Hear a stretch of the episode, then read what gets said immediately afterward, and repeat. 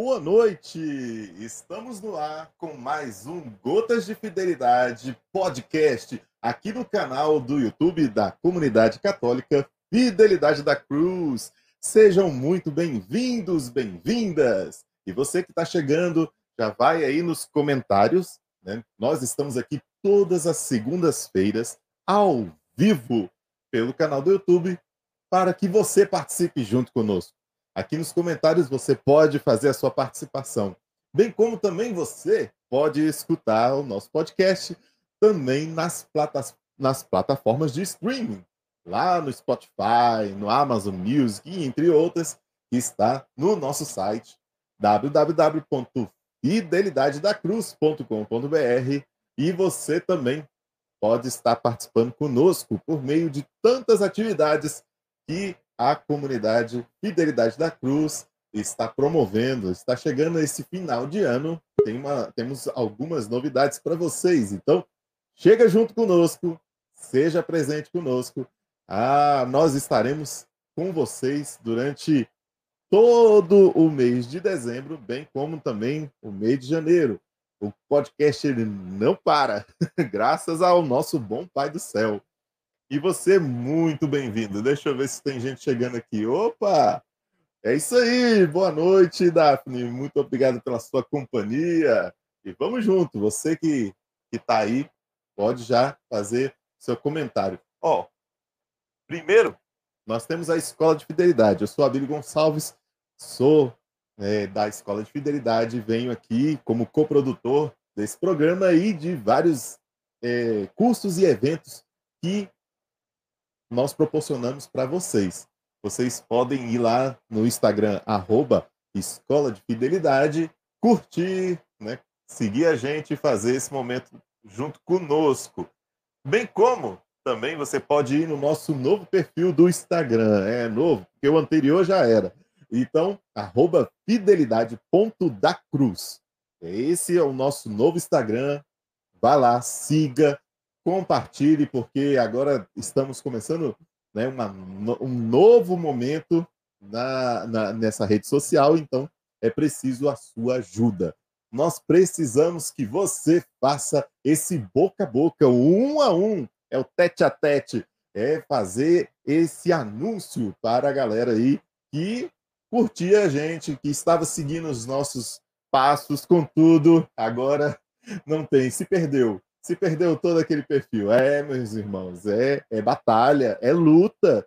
Então, agora é hora né, de fazer uma, uma nova, um novo caminho. Então, você pode nos ajudar fazendo esse compartilhamento, mandando para a sua lista né, de amigos, mandar lá para a galera das pastorais, da sua paróquia, ou então mesmo para os seus familiares mais próximos, para que possam nos ajudar a ir cada vez mais longe.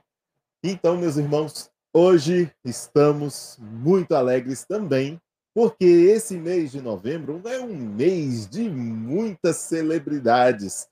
Primeiro que nós encerramos agora o ano litúrgico, né, nesse domingo, com a solenidade de Cristo Rei. E terminando esse, esse mês, e logo agora, no próximo domingo, vamos iniciar um novo ano um novo ano litúrgico, um novo ano da igreja, com, a, com o início do tempo do advento, nós também estamos no mês que é aniversário da comunidade Fidelidade da Cruz. Estamos completando 12 anos, são 12 anos de missão aos pés da cruz, né, da cruz da misericórdia. Então você também pode celebrar junto conosco, fazendo esse canal de ligação aí com todos que são próximos de você. E também aquele que não é muito próximo também, manda, porque vai que essa mensagem, esse, esse nosso programa, ou então tantas outras atividades, cursos possam atingir o coração dele, né? então vamos lá, chega de enrolar, vamos chamar os nossos amigos aqui que vão apresentar, como é uma edição especial, vai estar cheíssimo, cheio de gente aqui hoje. Primeiro eu quero chamar o nosso querido Danilo. Vamos lá, Danilão, cadê você? Opa, aí, boa noite, ah, meu Boa noite, meu diretor. Boa noite todo mundo aí que nos acompanha. Paz e bem. É isso aí. E também já chamando logo nosso querido irmão Henrique Fernandes. Boa noite. Está mudo, meu irmão. Não ouvindo nada. Boa noite, meu povo. Que alegria estar aqui com vocês. Estou destreinado já, tá até esquecendo o microfone. Acontece. É isso que dá, ficar longe demais. É que nem, mas é que nem andar de bicicleta, né? Já vai, já vai dando as primeiras pedaladas, daqui a pouco já está empinando o pneu. Ah, vamos chamar agora também nosso querido amigo Fernando. Chega junto! Olha só. Fala pessoal, beleza? Como é que vai todo mundo aí? Já vai mandando salve aí. Graças a Deus, tudo maravilhoso. E aí, meus irmãos, como é que está o coração nesse mês de aniversário da Fidelidade da Cruz? E aí, Danilo, rapaz, como é que Rapaz, tá eu sei que eu tava, eu sei que eu tava bonito no vídeo. Rapaz, eu já eu já eu, a bilheira para você ter me colocado ali no, ali no meio, no meio do vídeo, você já me botou de primeira aí me quebrou as pernas. Gaguejando. Aí me complica. E aí, Fernando, como é que tá o coração nesse mês? Rapaz, eu tô entrando agora, tô conhecendo todo mundo, conhecendo tudo, e para mim é uma experiência única, né? Então, fraternizando, vendo como é que o nosso pai fundador vem agindo, vem falando. O último podcast que ele estava, nossa, era eu ali de fora ali só aprendendo. Então, quem não assistiu, assista, porque tá muito bom. Olha, maravilha. E Henrique, quanto tempo, meu irmão? Mudo de novo. Pois é, rapaz. Será que alguém lembra quando é que foi meu último episódio, cara? Que parece que foi há um século atrás. Como passa rápido, assim, mas. Não, assim, não foi tão demorado, porque a gente teve o presencial agora, né? Mas, assim. Já, já, já meio que voltei com presencial e já foi logo com, com o nosso fundador, né? Foi, foi muito emocionante. Então a gente já chega chegando, igual Igual a estreia do Fernando, já estreou logo com o Davidson, mandando logo um, uma lapada no, no, no, peito do convidado, assim, o Kamehameha nele. E é isso aí, vamos que vamos, porque hoje tem muita coisa, esse bloco tem que render. Henrique, no, no presencial não tem que ligar e desligar o microfone, né? Pois é, cara. Eu me acostumei muito rápido com esse negócio de, de presencial. Me acostumei rápido. Então, meus irmãos, eu vou deixar vocês aqui, vou cuidar dessa parafernália aqui, né? Tomando minha água na caneca da... do, do, do, nosso podcast. E daqui a pouco, qualquer coisa, ou então qualquer coisa, vocês me chamam aqui. Faloura! Fala, meu diretor! Meus irmãos, meus irmãos Fala, acho meus que irmãos. assim, já, já, já é uma parte 2, não tem nem muito que a gente apresentar, não tem nem muito que a gente enrolar, né? Que rufem os tambores aí para as nossas convidadas.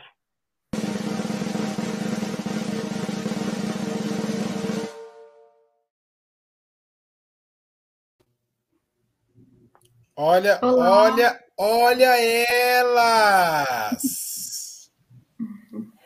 Oi, boa noite.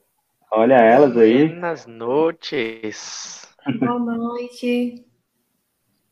Pois é, falar assim, que alegria estar aqui com vocês, né? Na outra eu não tava, tava só os meninos, então para mim vai ser primeira vez ao vivo aí com vocês e mas assim, fiquei maravilhado com o primeiro podcast, com a primeira participação. Você já tinha vontade de colocar a Inácia e Luísa, depois do primeiro podcast aí que a vontade aumentou, né? E com fé em Deus, logo logo estaremos aí participando do, do After School.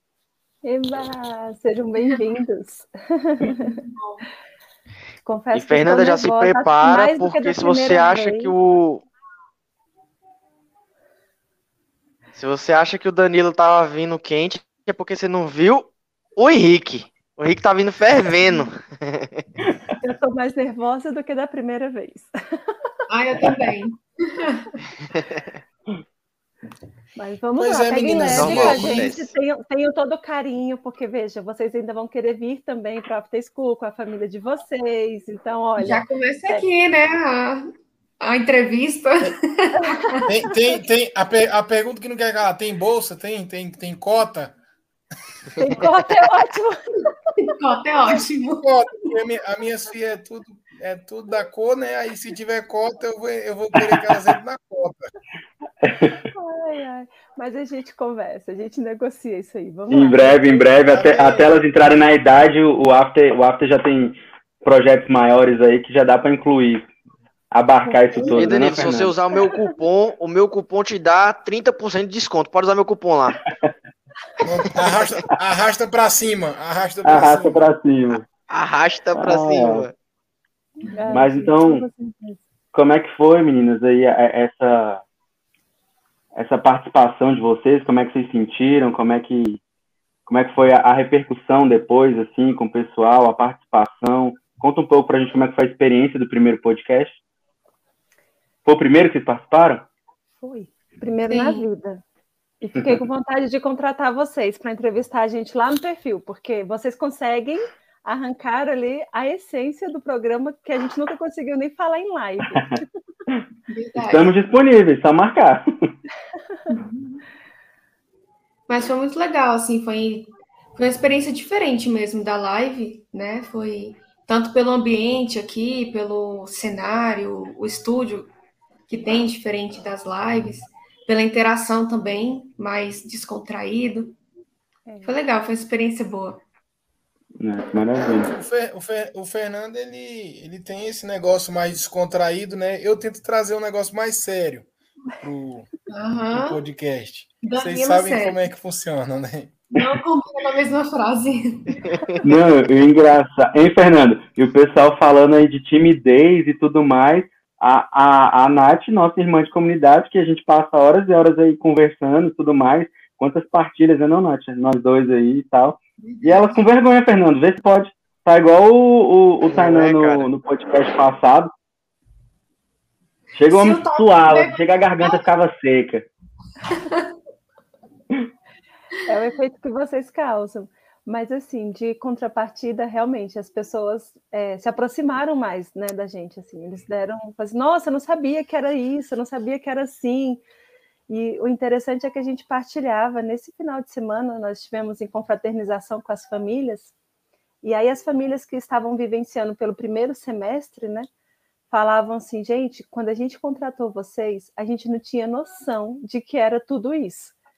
E aí eu falei assim, é, geral, a gente não consegue traduzir, né? A gente não consegue é, colocar nas palavras, colocar no, nos slides, assim, na, nas artes, nem mesmo nas lives, tudo aquilo que é vivido dentro do programa verdadeiramente. E aí as mães partilharam isso, outras pessoas que tinham só visto o podcast também co conseguiram partilhar de que conheceram um pouco mais. Então foi muito positivo, gostamos bastante. Ah, que maravilha. Então, assim, sem, sem, sem, sem muita assim, cerimônia, né? Agora nós já estamos bem próximos, já somos amigos do peito, né? É, quais as principais dificuldades assim da, da educação clássica em relação ao ensino, né, da, da atualidade, com a internet, essas mídias sociais? Qual a maior dificuldade que vocês veem hoje no ensino? Olha, falando bem a verdade, é porque as pessoas não conseguem compreender exatamente a educação clássica. Então, isso dificulta bastante né, colocar uma em comparação com o outro. São meios totalmente diferenciados, né? A formação clássica ela tem a, o princípio e a finalidade totalmente diferente da educação moderna. A educação moderna tem por princípio aquilo que está acontecendo no contexto social e tem por finalidade formar pessoas para o mercado de trabalho. Ponto. Não formar pessoas, né? Eu ainda, ainda peguei muito, muito leve com, com a educação moderna. Eles querem formar profissionais. E a educação clássica tem por princípio o ser humano e tem por finalidade a formação integral deste ser humano para o céu. Então, a gente acaba tendo que, que traduzir isso em relação à educação moderna para os pais, porque eles precisam desmistificar-se, tirar esta, esta roupagem que aprenderam em relação do que é os estudos, do que é a educação, para eles então conseguirem começar a, a receber os princípios e a forma da educação clássica. Então, eu acho que essa é a nossa principal dificuldade hoje, né, Nath?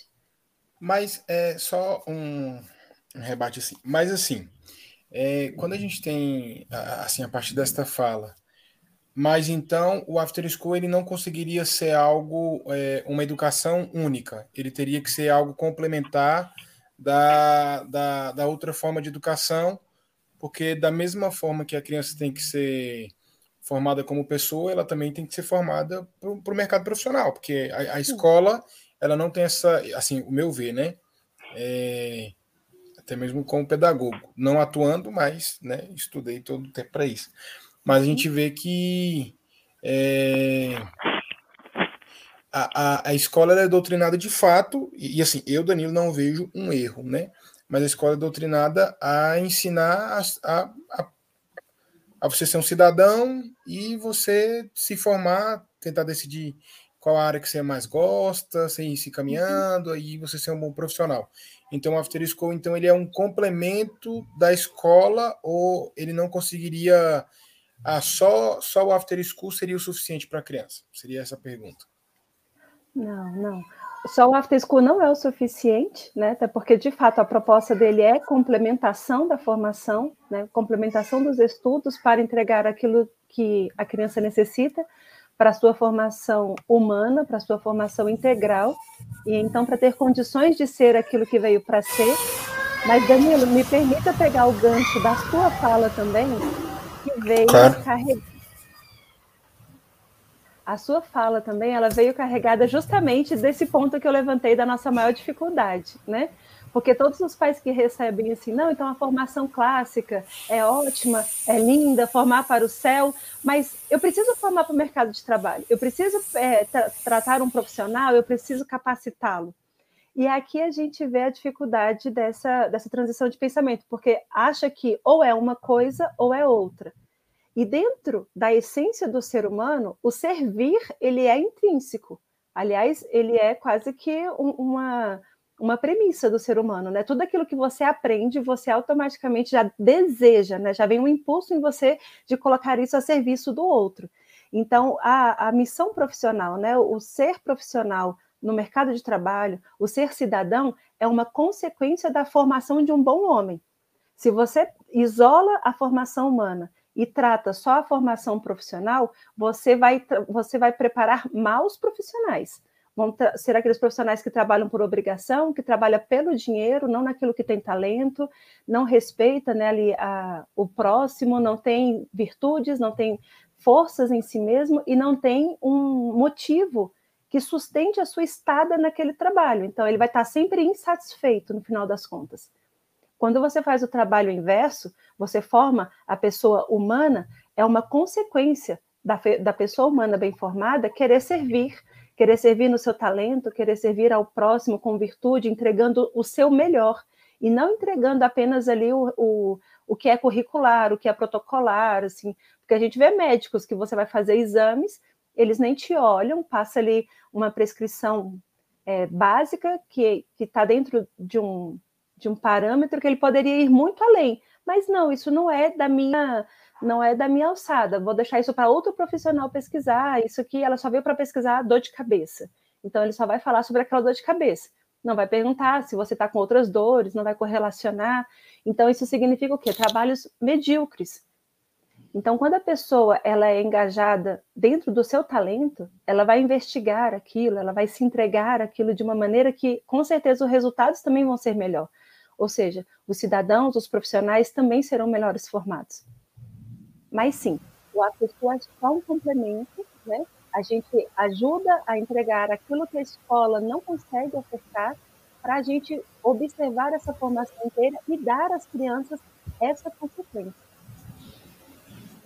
Entendi. É, essa, essa transição do pensamento, né, que a Fernanda falou, dos pais, da própria compreensão, assim, para que os pais compreendam o que é after school e a importância né, de se fazer essa complementação ali, né, seja escolar ou seja da própria educação feita em casa, no homeschool, mas ter esse apoio, né, assim, então a dificuldade da compreensão dos pais ali do que é educação clássica, do porquê não olhar apenas para é, a questão profissional né, do filho, mas a pessoa inteira, é um desafio que a gente enfrenta também, né, no after school, porque nem todas as famílias e na verdade é, a maioria das famílias, né, que chegam ainda não tem essa visão mesmo do que é a educação clássica, da importância. E, e esse é um desafio também que a gente passa, né, de que quando há essa transição essa virada de chave do entendimento dos pais, da importância dessa complementação, da importância de olhar para o filho de forma inteira, aí é que a gente vê muitos resultados. A gente vê muitos resultados com as crianças, mas é importantíssimo, sim, fundamental que os pais venham, né, para junto. E para que isso aconteça é necessário que eles compreendam justamente isso, né, de que é, é necessário fazer essa educação integral e a presença deles é fundamental também. Então, esse é um dos desafios que a gente enfrenta ali no início do trabalho com, com algumas famílias. Né, dessa então, compreensão é mesmo. Da compreensão mesmo dessa, dessa virada de chave, né? Do, do pensamento. E por isso que a gente fala da autoeducação né? Se a gente tem ali formação para os pais, a gente tem atendimentos, conversa, está sempre disponível, justamente porque é, muitas vezes é necessário que os próprios pais mudem o modo de pensar. Né? É necessário haver essa conversão também do pensamento. Então, por isso que é um trabalho profundo que precisa adentrar na realidade de toda a família. Bem explicado. Fernando, quer pontuar alguma coisa?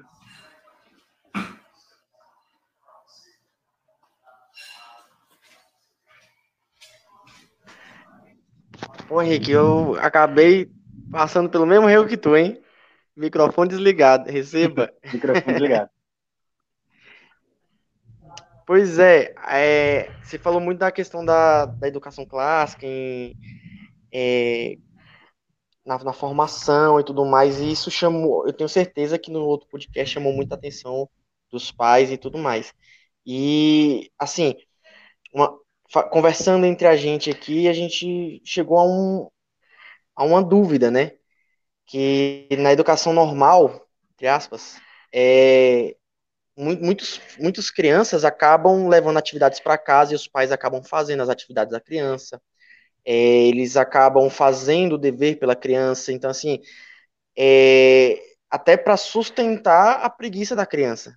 É, como é que a educação clássica é, trabalha nessa, nessa estrutura? E, e, assim, como reeducar os pais para que eles não façam isso, porque eles estão estragando os filhos fazendo isso?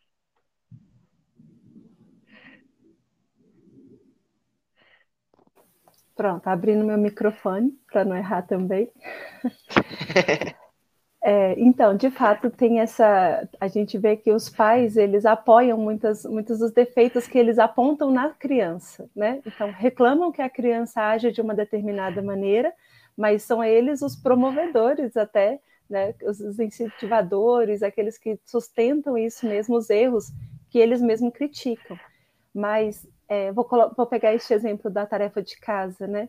Qual uma diferença, Fernando? É porque dentro da tarefa de casa que é dada para, para as crianças na educação clássica, é uma tarefa de fato complementar. Então, a criança ela já chega em casa com a autonomia necessária para realizar aquela tarefa. Quando a gente passa algum tipo de novidade, a gente inclusive dá orientação para os pais de como ele deve fazer passo a passo. Então, a gente trabalha muito a memorização de poemas. A gente ensina cada passo de como o pai deve é, proceder com a criança, e a gente já trabalhou, em alguma medida, a memorização de poemas dentro de sala. Então, eles se complementam, eles entendem a linguagem. A diferença da educação clássica para a educação moderna é porque dá um comando, né, e a criança simplesmente tem que realizar aquilo, só que ela nem está, muitas vezes, eu digo por experiência própria, ela nem está apta a compreender aquilo que é para fazer. Então ela lê o comando, fala: "Mãe, o que é para fazer?" Aí a mãe, ao invés de trabalhar ali toda a interpretação textual, ler o comando, buscar o significado das palavras que a criança não entendeu, para depois ler o comando novamente, para que ela entenda e tenha capacidade de realizar sozinha a tarefa, a mãe fala assim: não, você só tem que passar, ligar este ponto com aquele ponto. Então, a, a mãe já chega lá e já, já mostra só a prática, porque nós somos uma geração é, muito mal acostumadas a se interessar pelo resultado. O que importa é se meu filho faz. Não importa se ele realmente está sabendo fazer. Na educação clássica não acontece dessa maneira. A gente vai ensinando todos os passo a passo. A, a tarefa de casa ela é um apoio de uma matéria já conhecida e que tem por, por finalidade desenvolver o raciocínio da criança. Então, tem toda uma, uma metodologia, sim, um passo a passo, que é ensinado tanto em sala quanto instruído aos pais de como fazer. Então, a gente não tem aqui esse tipo de, de, de problemas aqui nas nossas tarefas. E a gente então, manda assim, também. Pode, Pode falar, falar, Nath. A gente manda também toda semana, né? É, áudios contando como foi o nosso dia, os encontros com as crianças, o que nós fizemos, é o conteúdo também, como que a gente conduziu cada assunto, justamente para que os pais tenham ali, recebam, é, os pais acabam recebendo também o conteúdo que a gente passou para as crianças e tenham ali o, o subsídio né, necessário para ajudá-las na, na tarefa de casa, embora a gente sempre coloque ali esmiuçado, é, às vezes até quando há algum conteúdo, por exemplo, da catequese, algum conteúdo mais, digamos ele mais difícil, que talvez os pais não possam conhecer, talvez não saibam, eu coloco ali um textinho, né, passando aquele conteúdo de forma breve, para que na hora de fazer o dever de casa com as crianças, eles consigam ter o suficiente para responder, né? Então a gente faz de forma mesmo para integrar as crianças com os pais eles possam estar sempre juntos, até mesmo nesses momentos. É tipo assim, então é. Isso é fruto de uma geração simplista, né? Uma geração que é, quer simplificar muito tudo, quer. É, falta afeto, né? Acho que nas famílias tem faltado muito afeto. De poder tirar um tempo, um tempo para ficar com a criança, um tempo para passar com ele. Então, assim, para de me encher o saco, faz logo assim. Seria mais ou menos isso, né? É, tem, tem muito essa questão do, da, da, resolução rápida, né? Quer resolver o problema, então só aponta o que é para sair daqui de perto de mim. Mas, como você mesmo falou, falta a, a boa vontade de dedicar um pouquinho de tempo, o que torna uma burrice, né? Porque eu sempre falo para os meus filhos que preguiçoso trabalha dobrado. Então, aqueles pais que têm preguiça de fazer tarefas de casa com a criança da forma correta, vão ter que fazer tarefa de casa com a criança para a vida toda. Os pais que ensinam a criança a fazer tarefa de casa, a criança, quando aprende, ela não quer mais apoio dos outros, ela quer fazer só, ela quer mostrar que ela sabe. Porque é bom saber. A gente precisa entender que um, uma das premissas do ser humano é, é a alegria que se tem de saber, de conhecer, de aprender. Então a criança ela fica feliz quando ela dá conta de fazer uma tarefa e ela quer essa alegria. Mas se o pai vai colocando e, chupeta, vai colocando muleta, não vai rolar. E Fê, e quando acontece o inverso? A criança ela é bem desenrolada, ela é bem curiosa, ela é bem. Vou colocar para frente de um jeito bom da, da, do termo, né? Ela é bem ativa, bem proativa. E os pais cortam as asas dessa criança. É, como a educação clássica lida com os pais dessa maneira? Porque a gente sabe que tem muita criança que ela é muito desenvolvida, só que os pais vêm e cortam as asinhas dessa criança. E acaba sendo uma âncora para essa criança se tornar algo muito maior no futuro. É, é verdade. É por isso que a gente fala que a nossa matéria-prima, né? Quando perguntam para o After School, eu acho que vocês perguntaram isso para a gente no primeiro podcast, qual é a nossa metodologia? Não sei se vocês lembram uhum. da resposta, mas a nossa metodologia é a criança, né? Então, dentro da formação clássica, esse é um risco que a gente corre pouco, porque a gente vai ensinando aos pais a perceberem ali qual é o desenvolvimento da criança. Interessante você tocar nesse assunto, porque a gente tem algumas, algumas famílias de consultoria e na semana passada, salvo engano, acho que a semana passada mesmo, eu fiz é, uma avaliação com a mãe da criança que eu tinha visitado, né? Fiz a, a visita presencial e fui passar para ela o que eu já estava observando, porque já era o terceiro encontro presencial que eu tive com a criança. E eu falei para ela: olha, eu vou avaliar a sua criança tanto pela, pela norma da. da ai, meu Deus, a, a norma. Esqueci o nome da norma que regula o, o estudo. Oi? A BNT? É, da, da BNT, mas é aquele, aquela norma curricular, esqueci, gente, a sigla. Não é, não é nem a BNT, Nath, depois eu lembro. Mas, enfim, de acordo com o padrão das escolas, de acordo com o padrão da idade dele, né, que independente das escolas isso também é esperado, e de acordo a ele. Então, ele, de acordo às escolas, ele já estava avançado. De acordo para a idade dele, ele estava no nível tranquilo. mas de acordo a potência dele, ele estava sendo subestimado. Então, os pais estavam de fato deixando de dar para ele aquilo que ele, por potência, poderia receber. Um exemplo: a criança que tem quatro anos chega e lê para a mãe a placa do carro dela. Ela está pedindo leitura, ela está entendendo que ela já sabe ler, e isso não está sendo desenvolvido com ela, nem na escola, nem pelos pais. Então você já, já começa a ver ali a, a possibilidade de você entrar e dar, e dar significado para aquilo que ela já se atentou. Partiu dela, né? É, essa iniciativa, porque tinha o hábito de ver, sei lá, videozinhos que ensinavam as letrinhas. Então agora assim, então vamos trabalhar o significado dessas letrinhas, trazer a consciência fonológica dessas letrinhas. A criança já estava pronta para fazer isso, ela já estava pedindo isso, demandando isso, entende? Fernanda, é, até uma, uma dúvida assim, né, aproveitar o Danila me corrija, ou vocês também me corrijam caso, é, como eu não sou da área, né, sim, Danila é da área de pedagogia, tudo mais, estou nessa área de ensino, é, na questão, assim, de, vamos colocar, de, de bases educacionais. As bases da, da educação moderna e da, da educação clássica são diferentes? Qual que é o ponto-chave de diferença nisso? Porque quando a gente fala de religião, a gente fala de doutrina, né? Mas falando aí de, do ensino, né, a gente fala da, daquela base, do, do, que ele traz, né? Não sei se eu consegui me, me expressar direito assim, mas qual a grande diferença na, na base do ensino de um para o outro, assim, no quesito curricular, digamos? Sim, interessante a sua pergunta, porque inclusive a base que a gente tem hoje curricular, ela foi toda fundamentada, né, ela foi construída baseada na, na, no fundamento da educação clássica, que são as artes liberais.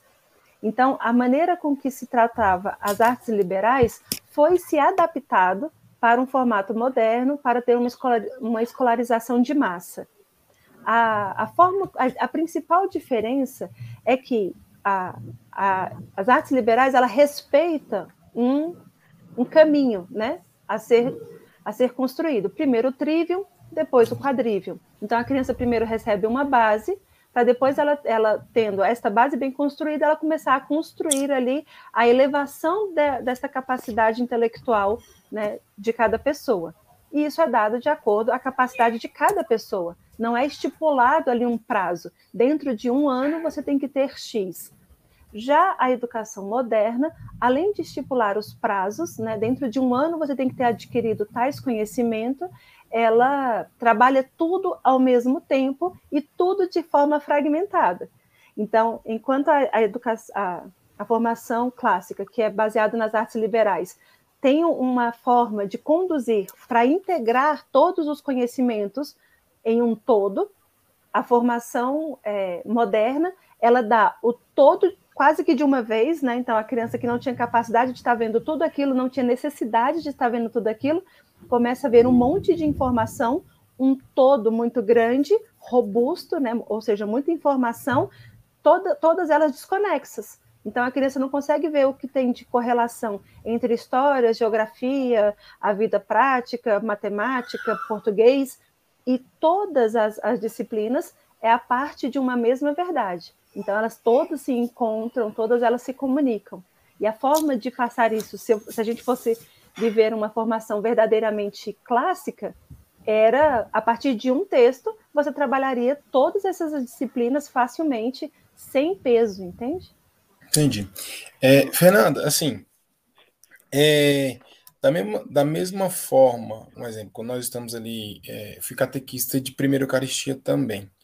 Da mesma forma, quando a gente está ali na catequese de primeira Eucaristia, a gente tem, é, nós temos catequizandos que já vêm muito bem instruídos, que a gente vai falando coisas que eles já que eles já sabem, que eles já rezam, que eles já falam, que eles já vivem. É, da mesma forma, é na Crisma, acredito que na, às vezes também numa escola pode ser que você tenha ali um, um aluno que ele já esteja bem à frente da faixa etária que ele está naquele momento. Dentro do After School, nós também temos crianças, crianças, não, não somente a criança, mas famílias que já são assim, famílias que já são estruturadas, é, é, com a sua espiritualidade, crianças que já, já sabem sobre dom, que já sabem sobre, sobre, sobre vocação, que, que têm os seus pais como referência. Isso já existe ou não? Sim, muito bem. Existe sim. A gente recebe uh, as, é, é, interessante porque a gente de fato presencia isso, né? A, o quanto é heterogêneo ali a qualidade das famílias em, em, acerca das suas instruções, das suas vivências. Então, cada uma de fato é muito singular, tem as suas particularidades. Vem crianças que têm mais conhecimento intelectual e menos espiritual, tem o contrário também. Só que a gente vai tratando a, o conhecimento de uma forma tão concreta que mesmo aquelas que achavam, né, parecia que já conheciam, elas encontram um novo porque elas vão recebendo ali a informação segundo o seu próprio modo de aprender, né? Então elas vão recebendo é, já não é mais abstrato, né? Porque uma criança, quando chega com sete anos, que já tem assim, ah, já reza todas as orações, já tem né, um conhecimento mais profundo ali, mais avançado, digamos assim, não profundo, né? Mas mais avançado da doutrina, ela tem aquele conhecimento de uma forma abstrata, parece que é uma historinha, algo distante. Então, o diferencial é que a gente traz para perto. E a criança que não conhecia nada, ela vai conhecendo da forma correta, trazendo para perto. Então, as duas se encontram no mesmo ponto comum na, na instrução que a gente oferta ali.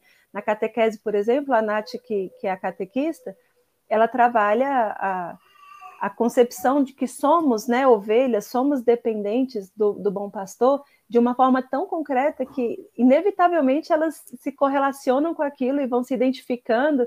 E mesmo aquelas que já sabiam, ah, nós somos dependentes de Jesus, de repente elas tocam naquela verdade, né? Elas entendem como que isso, como que é essa dependência. É... Então, hoje a gente pode dizer assim, mais ou menos, que o After School ele, ele promove uma transformação é, de modo geral na família, no caso, né? Porque, por exemplo, é, hipoteticamente, entre alguém que não, não tem, ah, eu não tenho uma vida religiosa, tudo mais, a vivência do sacramento e tal, e aí só que eu não quero, não concordo com que com o que é ensinado hoje tudo mais, e eu quero colocar meu filho, digamos, conheci o programa After School e quero colocar meu filho para poder estudar lá.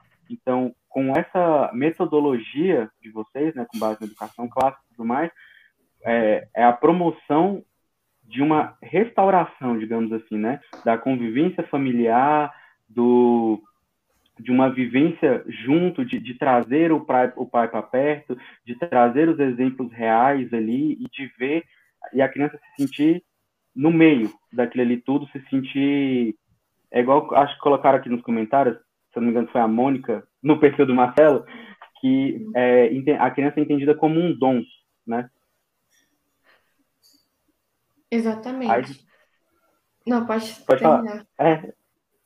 é, assim, essa é toda a base do que a gente faz, né, do after school.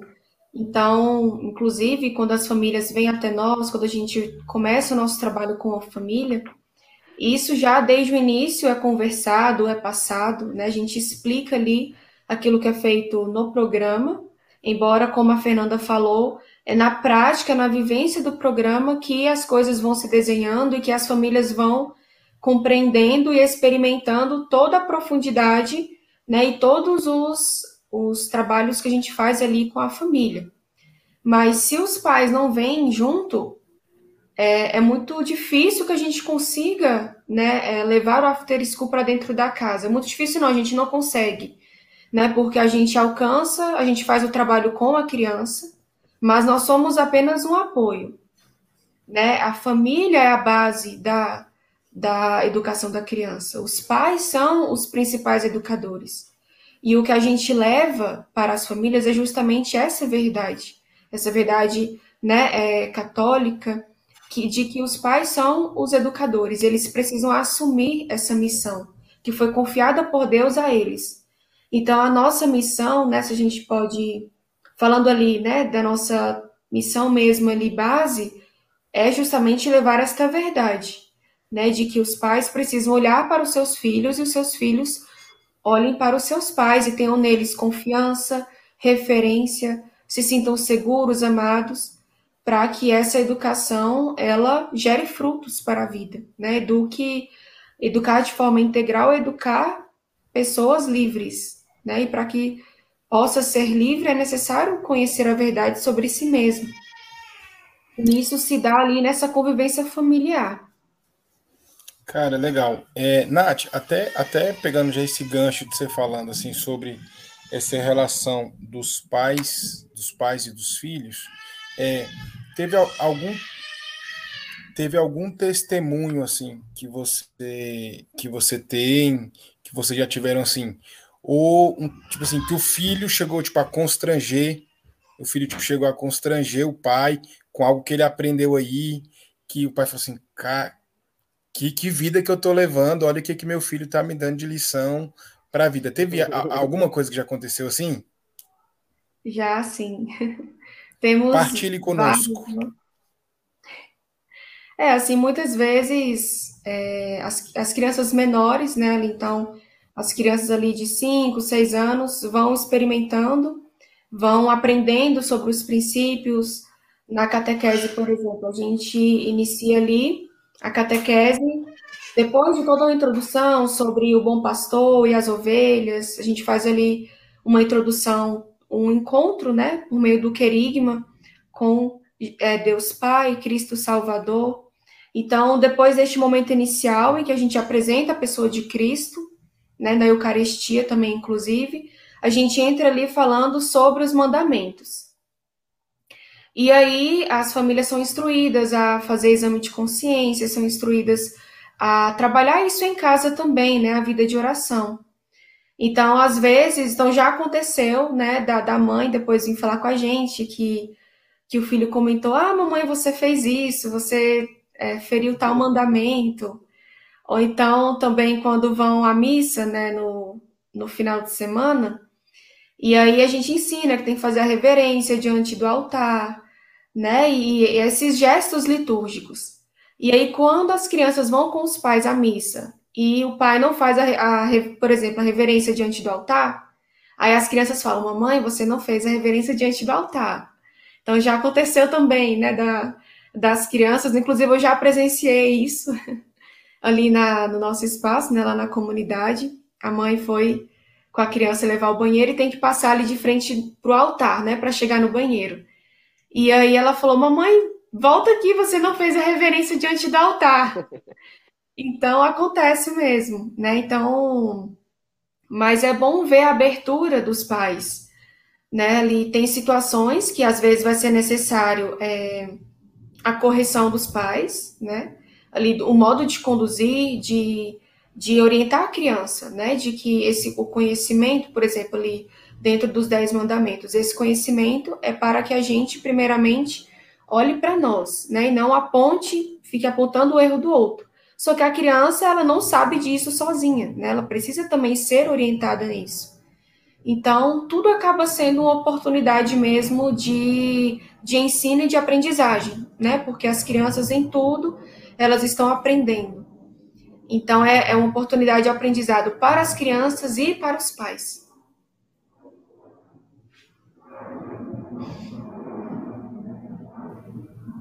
Danilo, seu microfone. Fernanda. Nada. Fernanda, eu tô vendo você aí, tipo assim. Eu sei que você tem alguma história aí, e eu queria ouvir.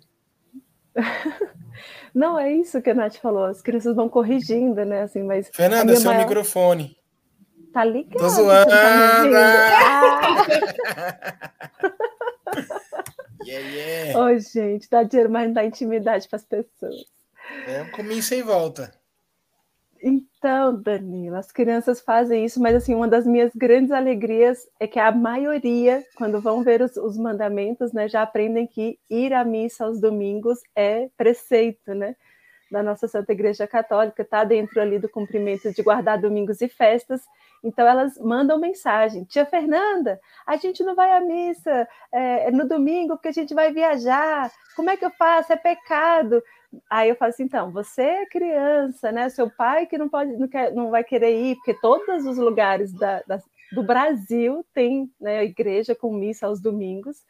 E aí eu falo para ele, não, não é, mas fala com o papai, ou então vai ao sábado, volta antes. Então os pais hoje se sentem, né? Muitos voltaram a participar da missa todos os domingos e não participavam por conta do pedido das crianças e por vergonha, assim, né, de não pecar contra o segundo mandamento, o terceiro mandamento. Que legal, que legal. É, vamos lá, tô, tô, seguindo meu roteiro aqui, eu tô bem comportado hoje, tô seguindo tudo certo. que bom, que bonito, ó. Educação clássica. Educação clássica. Você me falou e até lembrei de uma aqui. É, é, meninas, é, a gente poderia dizer que que talvez a necessidade hoje do after school talvez foi por uma má formação dada a todos nós aqui, é, a Nath logo em breve, mas todos nós aqui como, como pais e mãe. É, podemos dizer que hoje a necessidade do after school é por uma falta, por algo que faltou na nossa educação, tanto como pessoa, com, é, quando eu digo como pessoa, é como a educação que nós tivemos nas nossas escolas e também pela nossa má formação nas catequeses onde a gente, que a gente frequentou. Então a gente poderia dizer que se a gente tivesse tido bons catequistas que não se importassem de jogar o conteúdo igual, igual é feito dentro da escola. Eu falei isso porque eu fui catequista de, das etapas, né? E a gente tentava fazer de uma forma diferente do que era do que era dado né? Uma apostila, eu leio, cada um lê um pedaço, o nome do pai, cada um vai para sua casa, e é isso aí. Você acha que se a gente tivesse tido uma catequese, é, se a gente tivesse tido uma catequese bem mais elaborada, bem mais pensada na pessoa, na criança, no adolescente, e se nós tivéssemos recebido isso e dentro da nossa casa a gente tivesse dado também essa boa formação para os nossos filhos, é, talvez não teria necessidade do after school ou não, Danilo, mesmo assim teria. Que perguntinha, Danilo? É. Porque, olha só, é, é, é, complexo. Claro que se tivéssemos tido toda esta, esta base né, de formação baseado na pessoa, como você disse, né, e na criança, tanto nas catequeses quanto na, na formação intelectual, a gente estaria já meio caminho andado. Mas ainda assim, o After School seria muito válido, porque a gente oferta ali as atividades que são importantes né, para a criança receber e que hoje é muito difícil para os pais encontrarem pessoas católicas, pessoas comprometidas com o desenvolvimento da criança para entregar. Então, eles recebem educação física, jardinagem, musicalização, catequese, é, a, o desenvolvimento também da linguagem por meio da, da, dos textos clássicos, por meio da liturgia. Então, eles vão tendo ali uma complementação que seria necessária para a criança ter e que é muito difícil, mesmo para os pais que são que, já têm hoje uma consciência dessa formação humana, da necessidade de formar o filho a partir dessa, dessa formação humana, entregar aos filhos, porque vai ter que contratar, vai ter que né, sublocar, então ali tem tudo no mesmo local. Entende? Entendi. É, Fernanda e Natália. Diga, Fernanda. É, a gente falou lá no último podcast que hoje vocês dariam um testemunho bacana é, de como quais foram as provações e como vocês passaram por elas, até para incentivar quem tem um projeto no coração, né? Eu lembro que quando eu fui começar um, o grupo jovem na paróquia, é, eu estava vendo a pregação do Padre Léo, e ele falou um negócio bem interessante na pregação que eu tomei para mim e falei, é, é isso. Ele falou bem assim, os planos que estão no seu coração foi Deus que colocou vai lá e faça. Então, assim, foi essa motivação que eu tive para começar um grupo jovem. Mas, assim, eu, eu tive essa motivação para começar um grupo jovem. Vocês, como é que foi essa motivação para começar o After School, que é um projeto, um, que é algo que a gente está vendo e conhecendo que é surreal? E, e quais foram as provações para chegarem onde vocês chegaram? Assim, eu sei que foram muitas, não vai ter como falar todas, mas aquela que foi assim a mais complicada, mais difícil de lidar. Quer falar, Nath? Assim, eu acho que. Eu não sei dizer qual é a mais difícil, a mais complicada, né? Mas. Foram muitas. É. Mas, assim, eu acredito que essa, sobre essa questão que você falou de Deus coloca em nossos corações os projetos dele, né, a vontade dele, e a gente precisa dar espaço para que isso cresça. Né? A gente precisa ter uma liberdade de espírito e uma confiança mesmo. porque nós estamos sempre buscando ter o controle das coisas, né? Nós estamos sempre fazendo planejamentos e, e querendo mesmo saber o que, que vai acontecer, né? Ah, mas se eu for por esse caminho, será se vai dar certo? Se eu fizer tal escolha, o que, que vai acontecer lá na frente? Só que cada passo, cada escolha que a gente faz, ela exige uma renúncia e ela exige muito mais uma confiança, né? A confiança de que é, se está buscando a vontade de Deus e de que aquele que busca a vontade de Deus, ele dá a graça de realizá-la. Então, é assim, o que assim, eu acredito que o, o que nos fez chegar até aqui hoje né? Estamos aqui hoje. O fato de que a certeza daquilo, a certeza de que é Deus quem nos conduz, né? Aquilo que Deus plantou no meu coração e na minha história se reverbera, se reverberou no After School, né? Se reverberou quando eu e a, e a Fernanda nos encontramos e todo o programa, o, a minha vivência se, se uniu à vivência dela, à vida dela, à experiência, à vocação dela, e nasceu então o After School. Né? Mas isso porque eu, Natália e a Fernanda também, nós duas buscávamos na nossa vida particular a vontade de Deus. Né? Então, assim, na minha vida, eu sempre busquei fazer as minhas escolhas é, com base na vontade de Deus. Né? Então, sempre fui insistente mesmo, é, teimosa, de que eu só queria fazer aquilo que fosse de Deus para mim, né? ainda que, que, eu, que eu tivesse que enfrentar é, desafios ou a desaprovação das pessoas, né? até mesmo as pessoas que eu amo. Mas esse sempre, sempre foi a minha motivação. Só que é preciso coragem, né? É preciso coragem para se arriscar mesmo. E muita oração, né? Porque muitas vezes a gente não tem discernimento da vontade de Deus. Às vezes a gente a gente coloca a nossa vontade à frente. Então, assim, o, o que nos fez, o que me fez iniciar, o que me faz chegar aqui hoje é a busca de viver a vontade de Deus em minha vida, né? De, de ser verdadeira, transparente com Deus, né? E, e permitir que Ele que Ele venha fazer na minha vida a vontade dele, né? E, tem, e sempre tendo coragem de arriscar, porque é sempre um desafio, né? Sempre sempre vão surgir provações, né? Seja provação pela pelo nosso próprio amadurecimento, né? Porque nós estamos em construção, assim, talvez construção não seja a palavra correta, mas nós estamos em, em amadurecimento. Nós estamos crescendo, estamos é, construindo a nossa vida, né? Então, dependendo ali da fase mesmo da nossa vida e da nossa história, a gente está ali, né, é, buscando esse amadurecimento. Então, por vezes, a dificuldade vai ser em relação a isso, né, a necessidade de um ganho, de um amadurecimento para assumir algumas responsabilidades. Outras vezes a dificuldade vai ser lidar com o outro. É, outras vezes vai ser mesmo ali é, provações mesmo, né, do, do inimigo de Deus tentando impedir que a obra de Deus aconteça. Então, a gente viveu ali, né, tem vivido nesses três anos de after school, provações e dificuldades nesse sentido. Show, Fê? É, é isso mesmo que a Nath colocou, porque a gente percebe que são três as formas de sermos tentados, né? E são os três inimigos de Deus: ou é o mundo, ou é o próprio demônio, ou é a gente mesmo, né?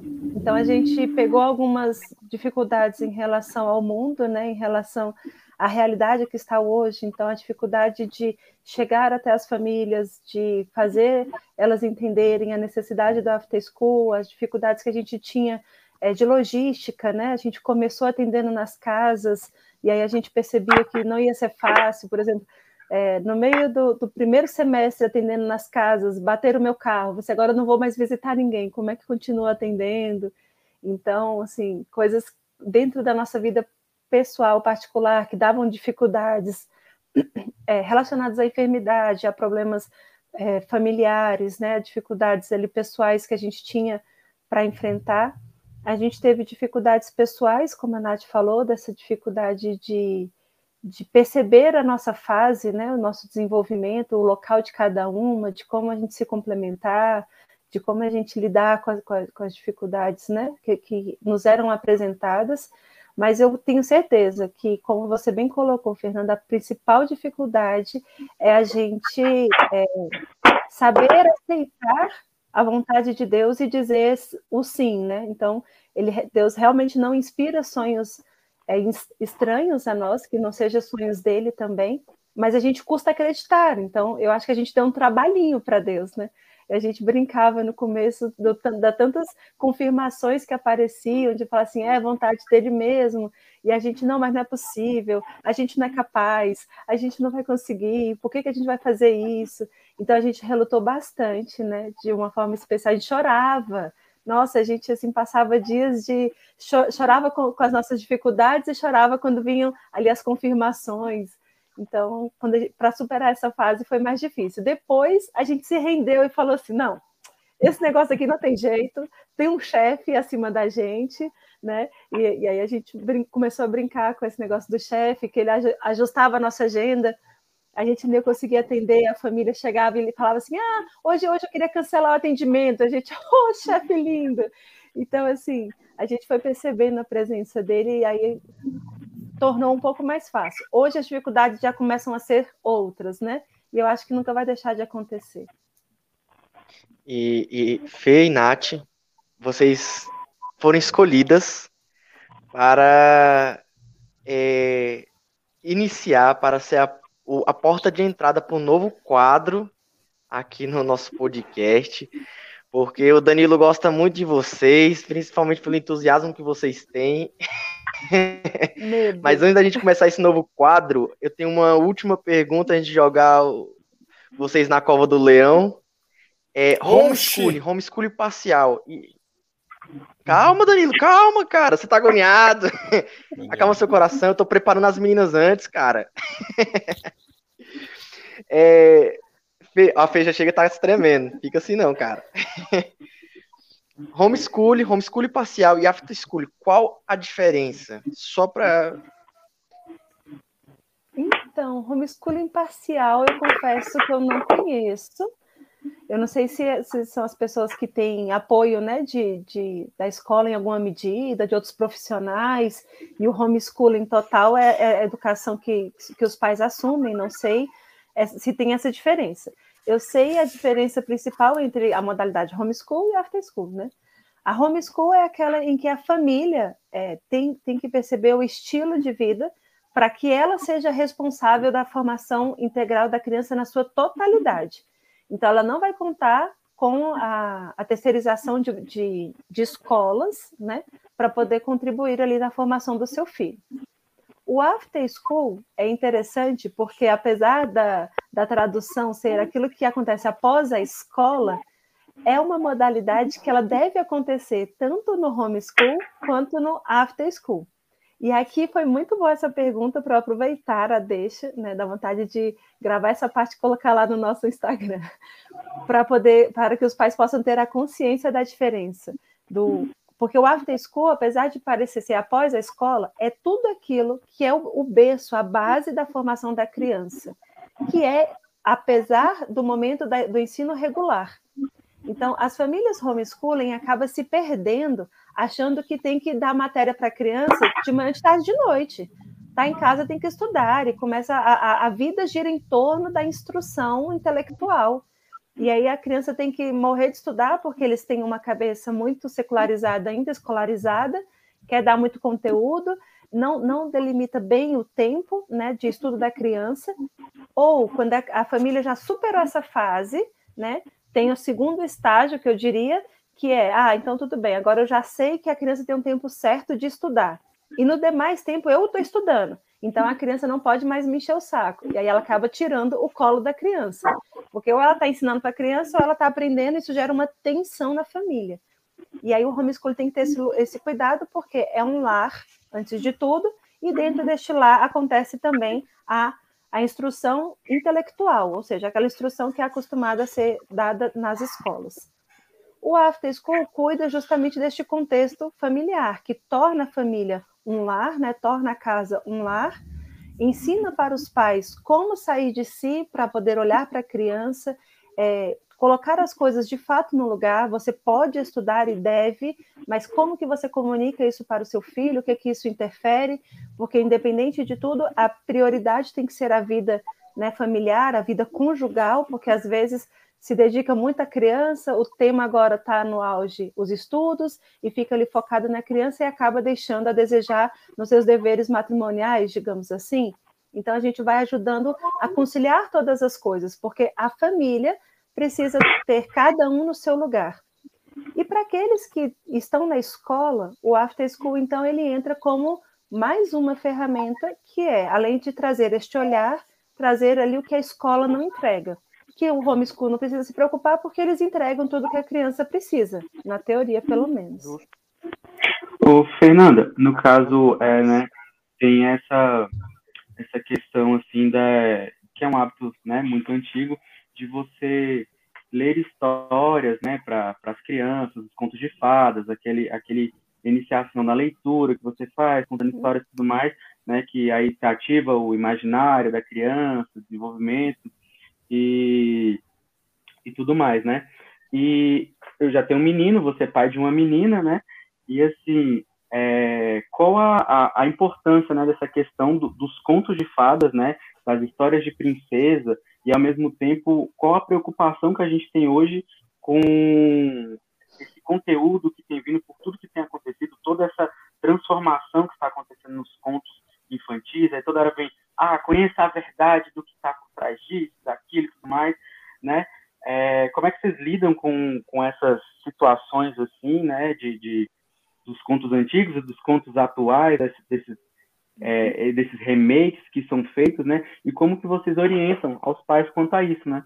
Essa iniciação das crianças na leitura, na, nos contos e tudo mais. É. Os remakes, de fato, a gente precisa ter ali uma certa é, observação, tem que ter um certo critério para escolher, porque eles são tendenciosos, né? Então eles maqueiam muito e foge à realidade. Porque interessante você fazer essa pergunta, Henrique. Se você for ali na, nos contos de fada originais, minha nossa, tem uns que, que terminam de uma forma catastrófica, é, que vai terminar ali com tristeza, e as crianças não querem né, que, que terminem assim, fica, ai tia, mas como assim?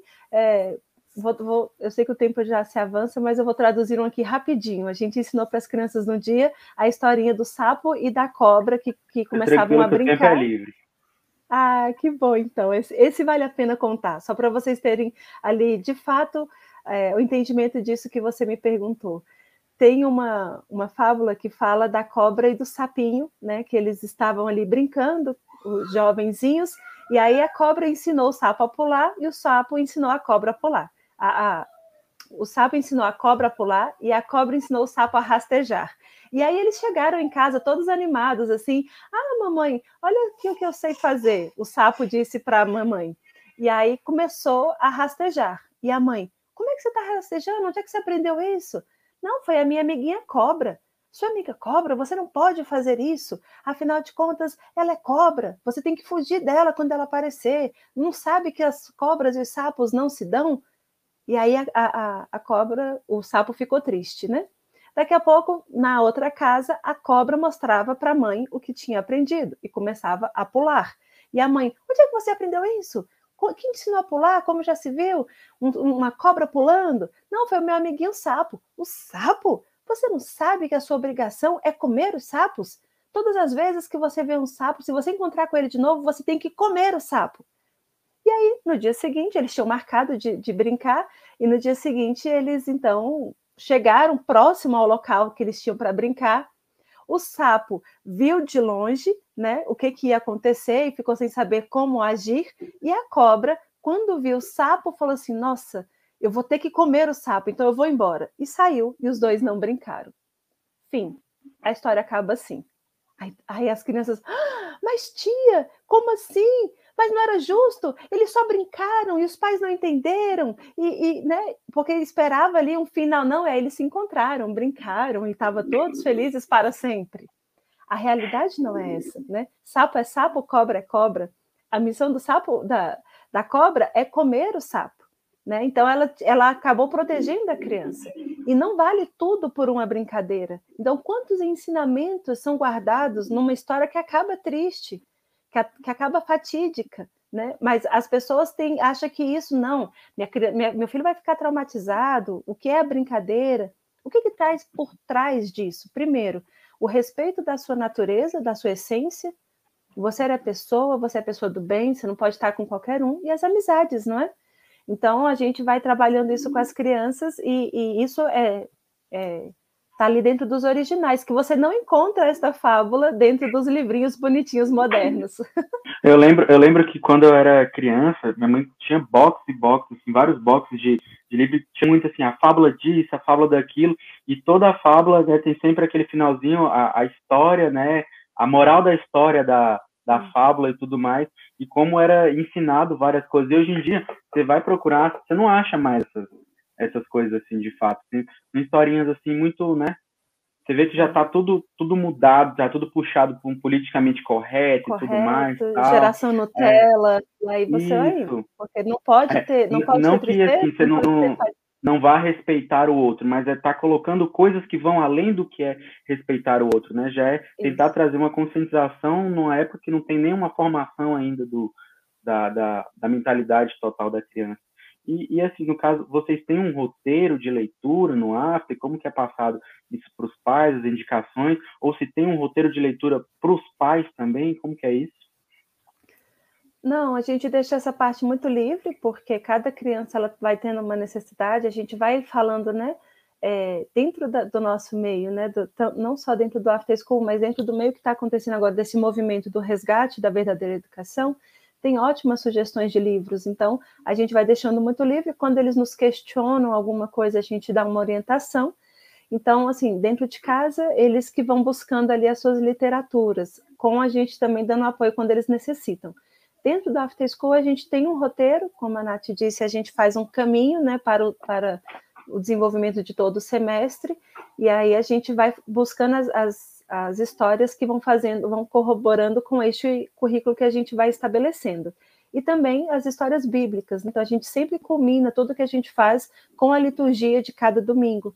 E aí a gente traz muita, muita leitura mesmo da, do próprio evangelho, da própria liturgia.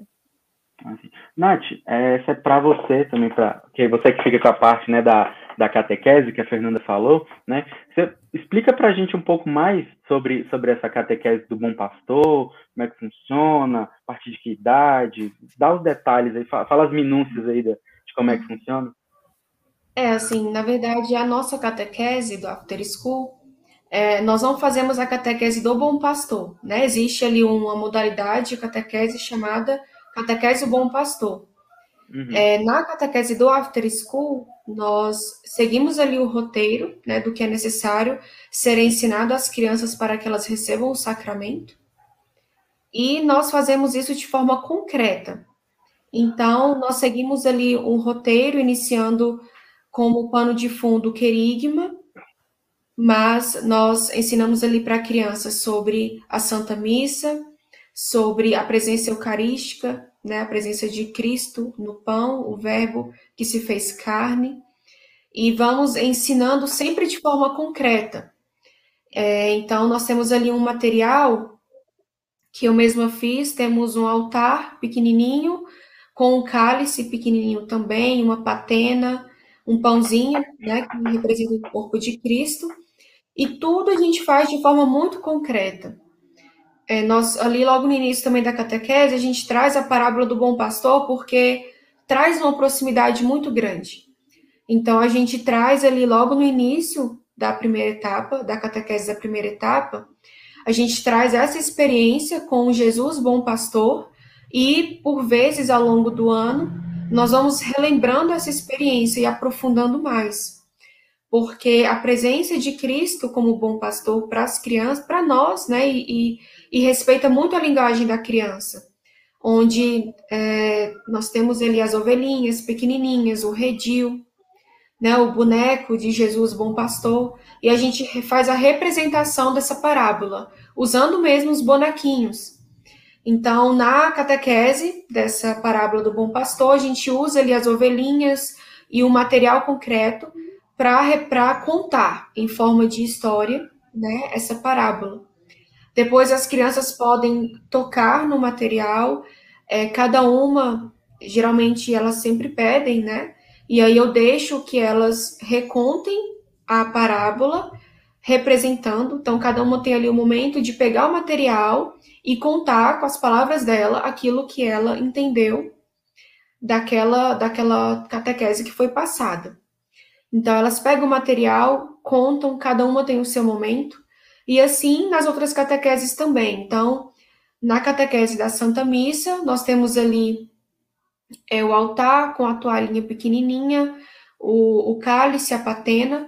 Então, depois que eu ensino para as crianças sobre a missa, que eu mostro para ela os, é, os objetos litúrgicos, os gestos litúrgicos, sempre de forma concreta, né, mostrando mesmo ali fisicamente, para que elas vejam e compreendam. Então, elas têm ali um momento de tocar naquele material e fazer, né? E mostrar, ah, é assim que acontece na missa, é assim que o padre faz, é isso que acontece. Em tal momento tem ali é, o corpo e o sangue de Cristo. Na catequese da, da presença eucarística, né? Depois que a gente fala sobre a Santa Missa, depois que as crianças aprendem sobre os objetos litúrgicos, que elas tocam ali o material concreto, nós fazemos uma catequese em que nós vamos para a capela e fazemos adoração com as crianças. Então a gente explica o sacrário, né? A gente vai lá, elas elas veem o sacrário, a gente faz uma adoração, né? Mostra é, para que elas vejam realmente né? Jesus ali na Eucaristia. Então a nossa catequese a gente respeita esse esse caminho, né, que a própria arquidiocese dá, daquilo que é necessário ser passado à criança, e a gente vem a mais, é, trazendo ali como pano de fundo o querigma, para trazer uma espiritualidade, né, porque por meio do querigma a gente ajuda a criança a criar um relacionamento com Cristo, por meio da oração, a saber quem é a pessoa de Cristo. Porque senão a gente fica ali só na teoria e a gente fica só passando é, digamos, as leis, né, ali, os dogmas, sem uma compreensão real e concreta. Então, a importância do querigma, que a gente usa como pano de fundo, é para que justamente alimente esse desejo de estar com Cristo, bom pastor, com Cristo amigo, com Cristo que cuida de mim, que não desiste de mim, né? Mesmo quando eu erro com um amiguinho, mesmo quando é difícil. Então, é, a gente busca essa espiritualidade também, para porque o nosso objetivo é ter essa relação com Cristo. Ajudar a criança a ter este contato, essa, esse relacionamento com a pessoa de Cristo, que é o que vai sustentar né, toda a vida cristã. É o princípio de toda a vida cristã é a oração. Então, e tudo isso a gente faz de forma muito concreta, né? Que é um princípio da catequese bom pastor. Então, se eu posso falar algo da catequese Bom Pastor, embora não seja a catequese que a gente aplica, é porque a catequese Bom Pastor faz de forma muito concreta. Eles usam uma pedagogia a partir do concreto. E é algo que a gente no After School também faz. Em tudo. Tudo que a gente faz e na catequese a gente também aplica isso. Ah, isso é, é incrível, assim, é, é, é... Ô, Fernando, desculpa, pode falar, pode complementar. Deixa eu fazer um comentário que eu, é, essa, essa eu quero, o Danilo vai gostar. Eu quero saber quantos anos ele aprendeu isso. Amiga, eu estava com. Eu, tava, eu fui participar da missa neste domingo ali no Lúcio Costa e encontrei ali com a Amanda, Amanda e o Nicolas. Eles são. Eles têm nove anos, fizeram um semestre com a gente até agora, né? Já estão renovando para o próximo, dentro do After School. E eu estava participando da missa, ela ficou junto comigo. E aí ela perguntava, tia, por que, que hoje é um dia festivo? Como que ela sabia que era o dia festivo? Porque pela cor da roupa do padre. Aí eu falei assim, ah, porque hoje é dia de Cristo Rei, é o último dia é, da, do nosso tempo litúrgico, nós já vamos iniciar um novo tempo litúrgico, só que agora a gente vai começar o advento. Aí ela, ah, então vai mudar a cor do altar? Nove anos, tá? Dentro da missa, ela fazendo essa pergunta para mim. Que legal, assim, hein? Meu Deus, eu fui aprender isso agora adulta. É, é incrível esse, esse, trabalho de, de, de resgate mesmo, assim, porque tantos valores perdidos, tanta coisa sendo deixada com, com aquele discurso de que estamos melhorando isso, estamos melhorando aquilo, isso vai ser melhor para você, e, e, nem tudo que o povo te empurra como verdade, né? Realmente é uma verdade, sim, simplesmente uma, uma manipulação de massa, né? Seja para melhorar números, seja para os fins que, que não, não vem ao caso, então tanto que daria outro podcast de falar sobre isso aqui, mas é, é, muito bonito, né? Que Deus abençoe muito o trabalho de vocês e, e dê forças a, a vocês para seguir, abençoe a família, né? A todos os que colaboram com esse projeto, porque é muito isso, né? De ir lá na essência, na raiz, né? Quando a gente fala ir lá na raiz mesmo e trazer ali, beber da, da fonte do, do que é, porque, vou falar, um católico bem formado, um cidadão bem formado dentro dos seus valores familiares, dos seus valores morais, dos seus valores sociais, ele tem muito a agregar no mundo, né? Ele, ele tem muita chance de ser um cidadão de bem. Digamos que temos uma garantia de 99%, 90%, digamos, né? Porque mesmo aqueles que têm seus valores tendem, né, por N, N razões, mas é isso, de, de ir na essência, na raiz e, e, buscar reconstruir tudo isso que vem sendo destruído, assim, emociona, ainda mais como pai, é engraçado que quando você é pai, muda a sua visão, né? Por mais que você, ah, quando você tá ali solteiro, às vezes você não tem paciência com criança, às vezes, ah, não gosto de criança, não quero isso, não quero aquilo. Ou então, assim, você até gosta, mas, né, não, estamos aqui, né, tá sujo, tá isso, tá aquilo, vai lá, devolve pro pai. E quando você se torna pai, ainda mais para mãe ainda, que isso fisiologicamente acontece, né? O, o, cérebro da mulher muda e tudo mais, e, e do homem, né? Tenho certeza que, que acontecem tantas mudanças, né? E para mim foi muito marcante essa questão da paternidade e surge tantas preocupações que eu já tinha como como indivíduo e agora como pai essas coisas triplicam, porque igual vezes, ah, eu não vou ter filho porque eu não sei que mundo eu vou estar. Não, minha preocupação é em ter filho e, e ter um filho que seja luz no mundo. A preocupação é que filho que eu vou deixar para o mundo. Que é outra coisa também, os filhos não são nossos, né? A gente cria para o mundo. Então, é, é, uma preocupação, tantos pais que estão nos assistindo, que vão nos assistir, é, é, a gente deixa essa pergunta: que filhos vocês estão deixando para o mundo, né? E para quem é de Brasília, né, quer uma base, que quer um, uma ajuda, que quer né, melhorar ainda mais essa educação, é, igual a gente teve o retiro domingo na comunidade para a primeira Eucaristia, né, a gente vê a igreja, a, a primeira igreja é a doméstica, né, é a família, lá onde que a gente aprende os valores, aprende a fé, aprende tudo. E aí, por vezes, até na nossa fé a gente negligencia.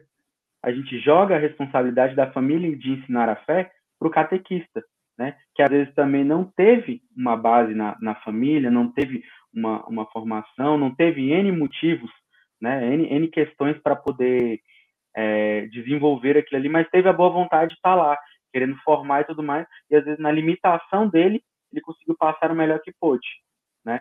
E assim, a gente acaba tendo essas falhazinhas, esses déficits, essas coisas, mas que graças a Deus hoje a gente vê esse movimento surgindo, querendo renovar, querendo trazer, né? Ah, temos uma foto aí da, do After é, School. e que Deus abençoe vocês. No sábado agora, né? Não estão é. todas as famílias aí, mas então a maioria das nossas famílias estavam em convivência.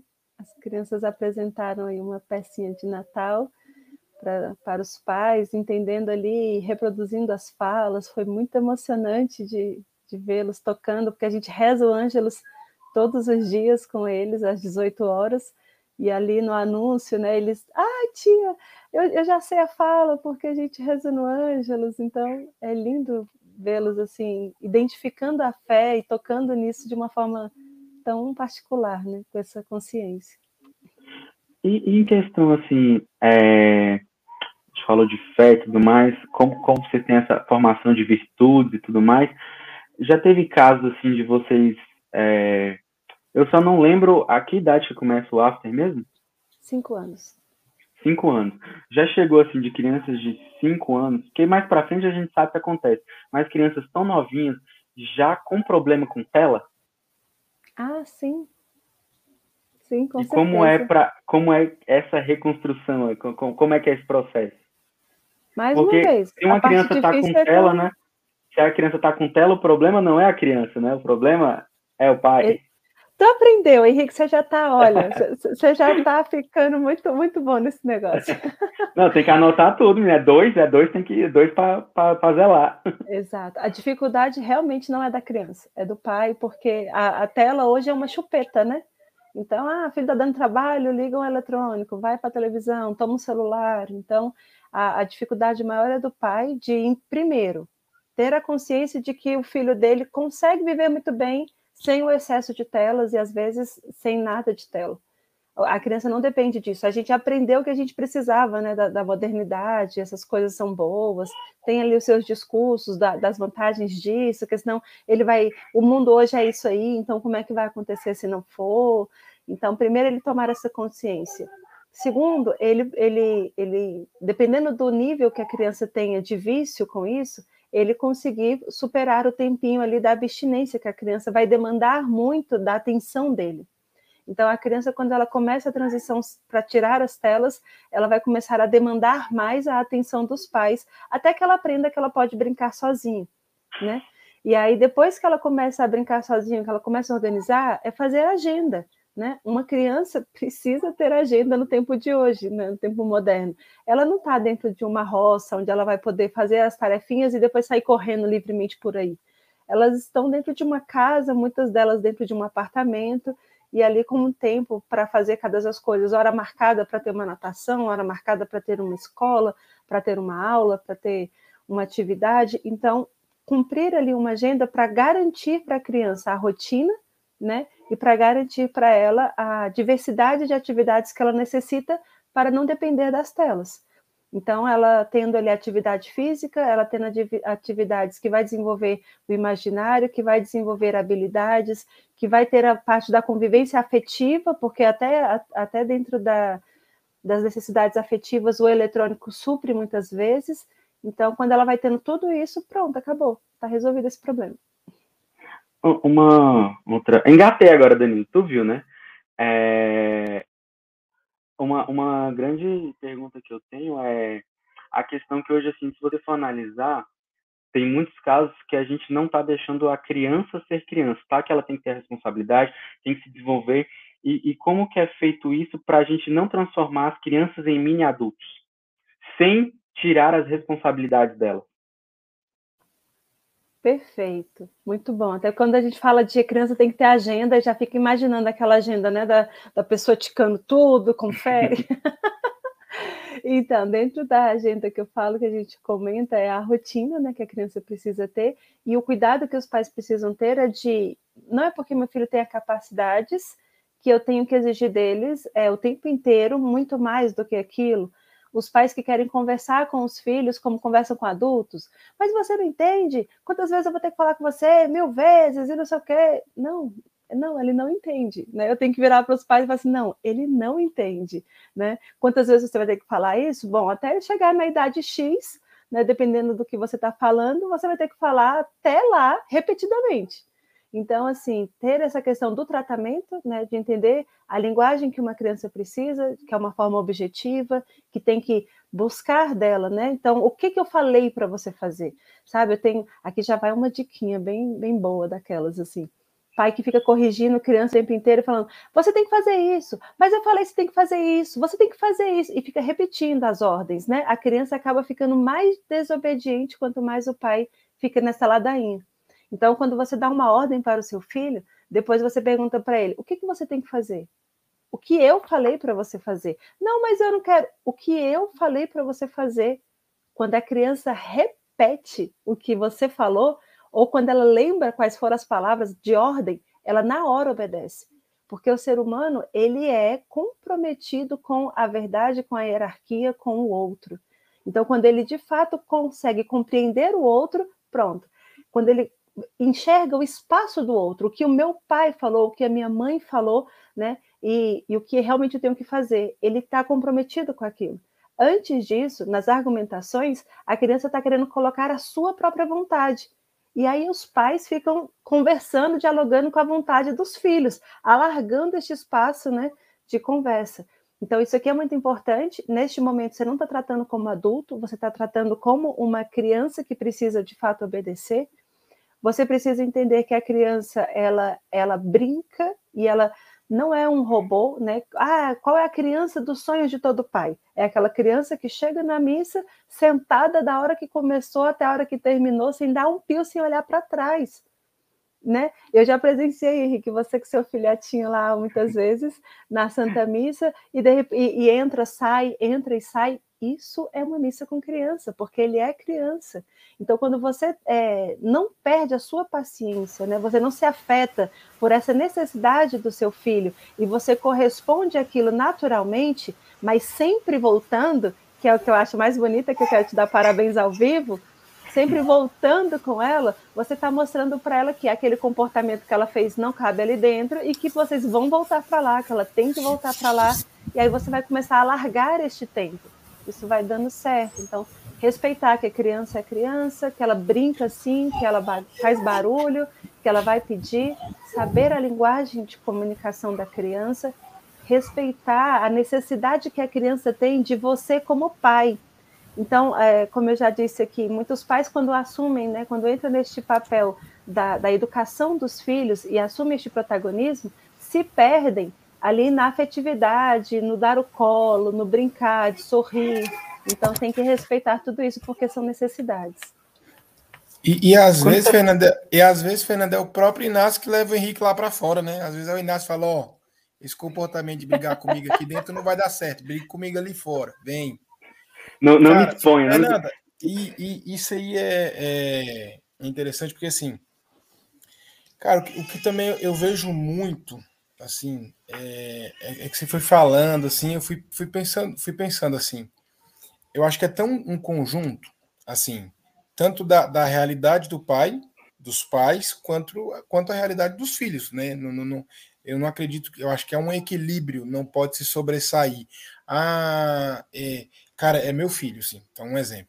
É, cara, eu não vou porque o meu filho tem, tipo, um, um exemplo assim. Como é que eu vou explicar de uma forma mais na minha realidade, né? Igual assim, eu tenho meus compromissos dentro da comunidade, né? Então, toda quinta-feira eu tenho que estar na comunidade, é, é, na minha escala de sexta-feira eu tenho que estar na comunidade, nas formações eu tenho que estar na comunidade, né? E aí eu penso assim, minha esposa trabalha aos finais de semana, e aí eu tenho formação na comunidade. E aí, às vezes eu penso assim, pô, cara, não vou, porque não tem como eu ir com as crianças e tudo. Tipo assim, cara, não vou à noite para o grupo de oração, porque eu vou ter que levar os meninos e assim, lógico, seria meu sonho se minhas filhas dormissem agora, 8 horas da noite. Seria meu sonho. Né? Agora estão acordados, porque tem que esperar eu terminar aqui para poder ir junto com a minha esposa colocar para dormir as duas. Né? Mas a minha missão é estar tá aqui. E se minhas filhas também não entenderem desde já que primeiro são as coisas de Deus, eu acho que eu estaria muito errado. Então, assim, assim como o Fernando do carona pro Fernando. Fernandito, como é que tu vai? Eu falei, não, eu passo e te busco. Aí passo, busco o Fernando, busco a esposa, busco os filhos, levo as minhas filhas. Eu falo, só tenho duas vagas porque eu tô levando as meninas. E aí prego com uma no colo e a outra fica brincando com o filho do Fernando lá na salinha. O Fernando fica lá um pouco, depois eu vou, fico. É, como é que vocês veem essas questões de, de você falando de, de horários, de agenda? Como é que faz para conciliar tanto a dos pais na, na, na sua missão, até mesmo comunitária, com a, a, agenda da criança mesmo, de horários, de dormir, de comer, como é que você vê isso? Perfeito. Que pergunta fantástica, né? Porque muitos católicos se perdem nelas, né? nessas questões, principalmente por não saber ali é, o peso, né? Tanto a missão quanto a paternidade, a maternidade pesam de uma maneira que, que são quase iguais, né? Então você fica assim, nossa, mas é o meu filho, ah, mas é a missão para Deus, mas né? E aí a gente fica naquele joguinho, assim, quando, quando você foi falando, eu fui percebendo que eu também já vivenciei isso muitas vezes, né? E hoje eu tenho que entender o lugar de cada coisa. É, a gente tem a vocação universal, todos são chamados à santidade. A forma que nós vamos ser santos ou é no matrimônio ou é no celibato. O resto tá para a missão, tá para um adicional disso, né? Então você vai ter talentos que vão ser postos a serviço, né, de Deus, que se a sociedade não tivesse tão decaída, você colocaria seus talentos a serviço da sua família e sua família ia propagando isso de uns para os outros, estava todo mundo muito bem. Mas não é bonito assim porque o ser humano ele é decaído. Então, a, a, a, missão ela se faz necessária, ela é urgente, mas a sua prioridade não vai deixar de ser, não pode deixar de ser cumprir com a tua primeira missão, que é a tua paternidade, que é ser santo dentro da tua, do teu matrimônio. É dentro da sua casa que a sua santidade vai acontecer. Então a gente, em algum momento, o católico ele acabou perdendo o tom né, da, da, da importância da primazia da igreja doméstica e do quanto isso santifica muito mais. Você se torna um melhor pregador quanto melhor pai e esposo você for. Quanto mais você vive isso dentro da sua casa, né, quanto mais você leva, estende a, esta este chamado de Deus para dentro dos seus, isso vai se propagando quase que é, organicamente, digamos assim. Mas, ao mesmo tempo, é, é, é, belíssimo e é salutar que a sua filha veja você gastando a sua vida também com a missão de Deus. Desde que você gaste a sua vida, desde que ela veja você gastando a sua vida com ela, desde que ela veja você gastando a sua vida com a família. Então, se você demonstra é, que, que as coisas estão nos devidos lugares, estar na missão, levar as suas filhas para a missão, às vezes deixá-la por causa de uma missão, fazê-las dormir um pouco mais tarde por causa de uma missão, isso vai colaborar com a, tu, com a tua vocação, né? com, com, a, com a tua missão de santidade primeiro e com, depois com, com a missão que você vai levar para fora. Então, assim, o que eu vejo sobre isso é colocar as coisas no devido lugar, dar os nomes perceber que não é porque você ficou até agora fazendo missão que agora, quando você for colocar as filhas para dormir, você vai chegar lá e fazer isso com um pouco de paciência, vai fazer isso de qualquer jeito, rapidinho, né? Então você vai ter que fazer isso com mais amor do que o que você colocou aqui hoje nesse podcast, entende? Exatamente o que eu penso. É porque é, eu, eu sempre, assim, no início eu me culpava muito, me culpava muito. Falei, cara, não dá, esse negócio de comunidade e com filho não dá certo, porque, cara, não tem como, eu fico muito ausente. E aí, até que, eu não sei se o Henrique lembra de uma adoração, não sei se até se o Fernando já estava nessa adoração. E, e, e aí eu lembro que eu falei, cara, a partir de hoje eu não uso mais é, as minhas filhas como desculpa para não estar aqui. Muito pelo contrário né? As minhas, a, o motivo de eu estar aqui é o que faz com que eu seja um pai melhor, que eu me converta todos os dias e tudo. E aí é interessante é, escutar isso. É, essa pegando esse gancho seu, Danilo, assim, é, até para a gente depois entrar na no bate-rebate de hoje, né? É, vai muito de uma fala que foi minha última, me marcou bastante, porque foi uma direção antes do casamento, minha última direção antes de casar. E aí eu falava, né, com, com o Tainan, que é o nosso fundador, que é o meu diretor, e ele falava justamente, é, seja inteiro. Se você estiver na comunidade, se tem missão hoje, tudo mais, tal, seja inteiro. Esteja inteiro aqui. Você vai estar com a sua família, esteja inteiro com a sua família. Não adianta eu estar querendo estar com a minha família com pensamento lá na comunidade, com isso aqui. Não, estou hoje com a minha família. Minha família precisa de mim, a minha casa precisa de mim. Só que é aquele negócio. Também não devo usar a minha família como desculpa, igual o Danilo falou, né? Não devo usar a minha família como desculpa. Ah, meu filho não é, faz bagunça na missa, ele grita tudo mais. É uma criança. Não tem como. Ele vai chegar no tempo de aprender. Isso é um processo. Cabe a mim ensiná-lo com muito amor, com muito carinho, né? E na, na firmeza correta para a idade dele, para que ele entenda. Mas eu jamais posso usar isso de desculpa para eu não, né, não servir igual nós que temos uma vida comunitária, né? Nós temos que estar lá. Por quê? Porque foi um sim que nós demos a Deus. Nós escutamos um chamado, nós demos um sim, nós não fomos forçados. E ao mesmo tempo nós demos o sim ao nosso matrimônio. Então, o negócio falava, né, o, é o equilíbrio, né? E, e como nosso fundador fala, é estar 100%, né? Estou aqui servindo, estou 100% aqui. Se hoje é o dia da minha família, estou 100% com a minha família e assim a gente pode ir respondendo, né, com a nossa vida ao que Deus nos, nos pede, né, de maneira integral. E temos passa ou repassa, bate ou rebate hoje? Ou... Não, não, não, não, não, nenhum dos dois. nenhum dos dois. dois. Tchau. Foi ótimo, obrigada. Preparei outra coisa.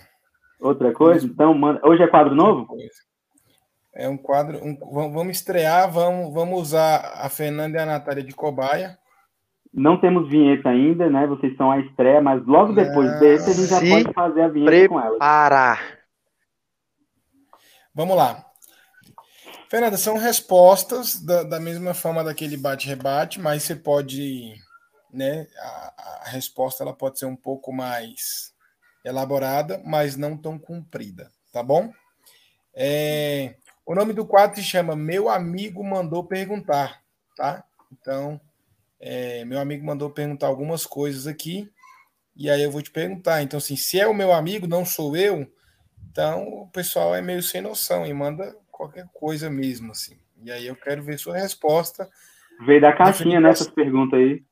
Referente às perguntas que o meu amigo mandou perguntar.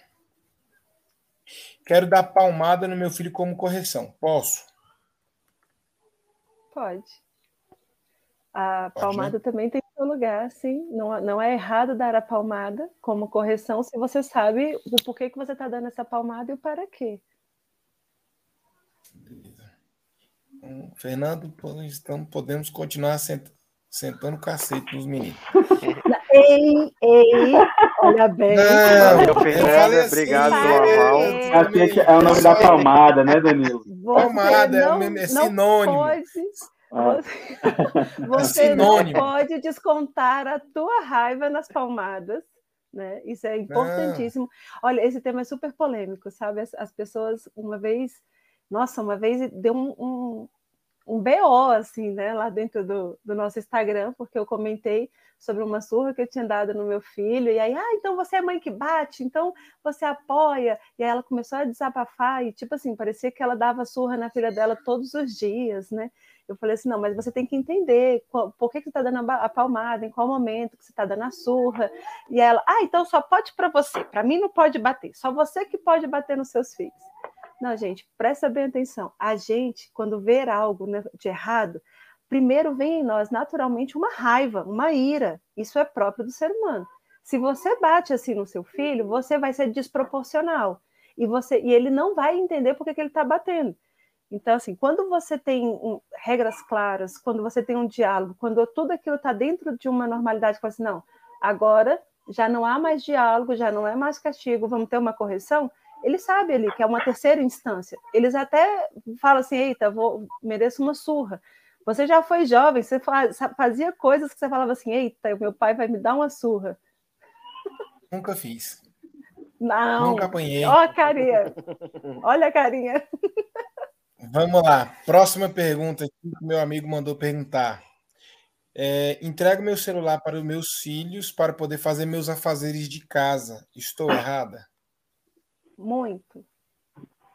Muito quanto? Muito errado. Se você está entregando o celular para o seu filho para fazer os afazeres de casa, você vai entregar para eles na hora que ele quiser, e aí ele não vai entender assim, uai, então só pode quando ela precisa, né? Quando eu quero, ela me dá o gostinho daquilo, e na hora que eu quero não me dá. É, se você está fazendo os afazeres de casa, traga seu filho para fazer com você. Ah, mas ele é muito pequeno, então ele não precisa de celular. Até papel de presente em teste uma criança muito pequena. Ah, mas ele já é maiorzinho e não quer fazer as coisas de casa. Então você não está sabendo educar. Não é querer. Tem as coisas que nós temos que fazer. Ah, então, mas ele ainda não dá conta de fazer tal coisa. Coloca ele brincando no seu pé, sabe? Para de dar prioridade para as coisas de casa, ao invés de ser para o seu filho. Tem gente que tem pavor de bagunça, né? Mas se eu deixar ele brincando aqui, ele vai bagunçar a casa toda e depois como é que arruma? Se a bagunça foi ele que fez na brincadeira, ensine a arrumar a bagunça dele. Então, assim, não é justificativo, não precisa. Beleza, vamos lá. Criança pode comer durante a Santa Missa? Não. Nunca, Não? de jeito nenhum. Não. Aliás, vamos lá, né? A, a criança, né? Qual a idade da criança? Vamos lá. Bebê pode, né? Bebê mama, bebê tem os horários, tem as urgências Vocês consideram bebê? Vocês consideram bebê até quantos anos? Um ano de idade. Depois de um ano, a criança já, já consegue ficar uma hora sem comer numa boa. É só a mãe se programar, dar a comida antes de ir para a missa e quando ela pede, mãe, mas eu quero, assim, está acabando, depois eu te dou. E aí você já vai colocando nela horários. Ah, cadê aqui? Aham. O que acham?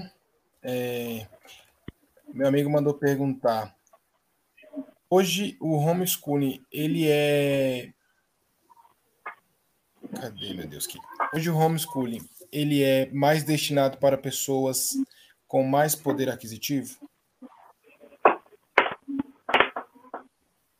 Eita, saia justa essa. Não, ele não é. Não, isso não é uma verdade. O homeschooling ele é dedicado para aquela pessoa que quer gastar a vida com a família de verdade. Então, não é porque ela trabalha fora, que ela precisa trabalhar fora para sustentar a família, que ela não vai conseguir fazer o homeschooling. Se ela quiser gastar a vida dela de verdade, ela vai enfrentar as dificuldades, ela vai pegar todo o intervalo que ela tem para recolher os materiais, para fazer os estudos, para quando chegar em casa estar pronta para entregar isso para os filhos. Né? Então, Então seria tipo a, a mãe ou o pai. Vamos dizer que o pai e a mãe trabalham um dia todo, uma criança de 7 anos faria ensino noturno. Não. Uma criança de 7 anos, ela vai fazer, ela vai ter o aprendizado dela nos horários adequados, acorda-se mais cedo, né? Crianças, elas, elas são adaptáveis aos horários, então se você sai para trabalhar às 7 horas da manhã, acorde, seu, acorde 5 horas, acorde seu filho, né, 5 e meia, 6 horas e dê para ele tudo que ele tem que, que aprender, deixe aquilo programado, sai para trabalhar, quando você voltar, você acompanha. Você precisa de uma rede de apoio para isso. E, em especial, as, as famílias homeschooling necessitam da presença, nem que seja de um período de um dos pais, né? Então, tem trabalhos que dá para conciliar muito bem, tem trabalhos que vai ser mais difícil. Não aconselho de forma alguma para os pais modernos que os dois têm que trabalhar ali a carga inteira do diária, de segunda a sexta, para fazer isso, porque você vai surtar e provavelmente vai deixar de dar a qualidade da sua presença para as crianças mas se tem condições de um só trabalhar, e aí as condições elas precisam ser honestas, sabe, Danilo?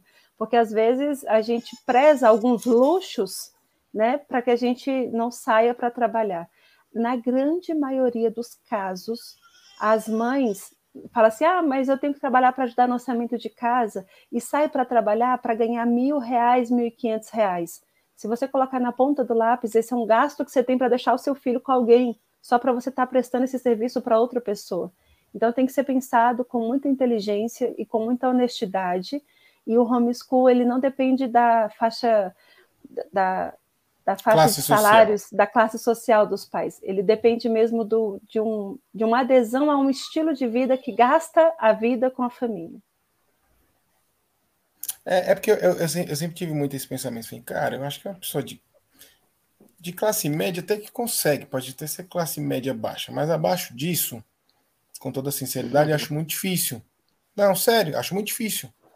É, eu tenho um funcionário na empresa que acorda quatro da manhã para pegar ônibus 5. A esposa é do mesmo jeito. Aí o cara sai de serviço 6 e chega 8. Como é que eu vou dizer que essa família não está dedicada a. Como é que eu vou dizer que essas pessoas não estão dedicadas à família delas? Entende? Meu, assim, meu pensamento. Eu penso, cara, o cara. Tem um cara que mora no Para, mora no em Planaltina e trabalha no final do Pistão Sul. O cara acorda quatro para pegar o ônibus 5, sai do serviço 6, chega 8, a esposa do mesmo jeito, para que possam dar o, o, e eu não tô falando para dar luxo, falo para dar o básico.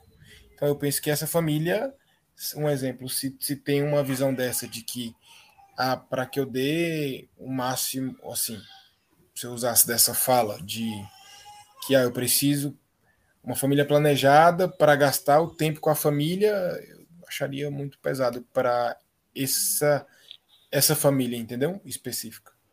Quantos filhos essa família tem? Eles, ah, assim, não, não, não entro muito dentro da família deles, assim, mas acredito que deve ter dois, três, normalmente. Vamos assim. colocar na média hoje básica, né? Que são dois filhos que cada família tem. Se uma mãe dessa está nesse perfil que você está traçando, sai para trabalhar todos os dias, né, cumprindo esses horários de ônibus, etc., ela ganha no máximo R$ 1.500. Se ela colocar na ponta do lápis aquilo que ela precisa é, gastar e aquilo que ela poderia economizar por estar dentro de casa se dedicando, você vai chegar quase ao mesmo valor. Então, assim, abririam mão de, de bem pouca coisa, Danilo, de verdade, assim, quando você vai pensar nos, nos custos que se tem hoje, né, de material, mas, assim, isso é uma coisa muito complexa, a gente aqui, a gente poderia ficar falando horas sobre isso, e que também vai depender, em especial, da instrução intelectual, né, destes pais. Às vezes, a, a instrução intelectual está muito ligada também com a classe social. Então, se as, se as mães é, para dar homeschooling, elas precisam estudar. É importante, é, é imprescindível, porque senão a criança não vai conseguir ter nela as referências que precisam para poder, de fato, suprir a sua necessidade de desenvolvimento intelectual. O homeschooling, ele precisa entender, é, a pessoa que quer, que olha hoje para o homeschooling, precisa entender essa necessidade. Você não vai escolarizar a sua casa, mas você vai ensinar o seu filho a aprender. E ensinar a aprender é muito mais difícil até do que dar só passar só tarefinha para cumprir. É, eu também recebi umas perguntas aqui, Danilo, sobre meu amigo mandou perguntar, né? Você terminou Manda. ou eu posso fazer também aqui? Não, pode, pode ir falando, meu filho. é, eu ia perguntar, eu ia usar uma pergunta que me passaram, só que aí eu vou usar outra porque já pega esse gancho que você estava falando. É, tenho que deixar meus filhos com os, com os avós. O que é, e eles, os avós estragam meus filhos. O que que eu vou fazer? O que que eu tenho que fazer? É, avô é avô, gente. É uma tristeza quando, como hoje, tem essa necessidade de deixar a criança integralmente com os avós e aí tem que roubar dos avós esse privilégio de serem avós, né? Mas tem que ter um, um consenso ali. Tem que se você coloca tudo orientado, né? Mãe assim, mãe assado, dentro daquilo que é básico, né? Que a avó precisa cumprir, de de repente horários, de de repente a, a questão da comida, de de repente a questão da, da, das tarefas, você em casa você tira aquilo que for manha próprio de avó, né? Ah, mas eu comi uma sobremesa a mais. Ah, mas dessa hora ele não queria estudar e aí ele não estudou. Então é em casa que você vai orientar o seu filho para que dentro da casa da sua avó independente da, da, da avó dele, né? Independente dela, ele, a autoridade é você.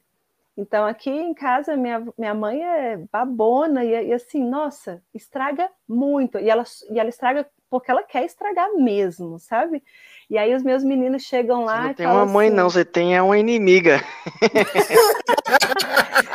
ela, se ela não fosse tão amiga, ela ia ser inimiga. Mas ela, assim, é porque ela é vó, vovózona mesmo, e ela, e ela gosta, e para ela, vó tem que fazer tudo que, que neto quer. É igual meus minha meninos, sogra. Meus meninos chegam lá na casa dela, e aí ela, ela vai, vai pro telefone. Já aconteceu várias vezes. Ah, meu filho, vai lá assistir TV. Não, vó, não posso não, tô de castigo.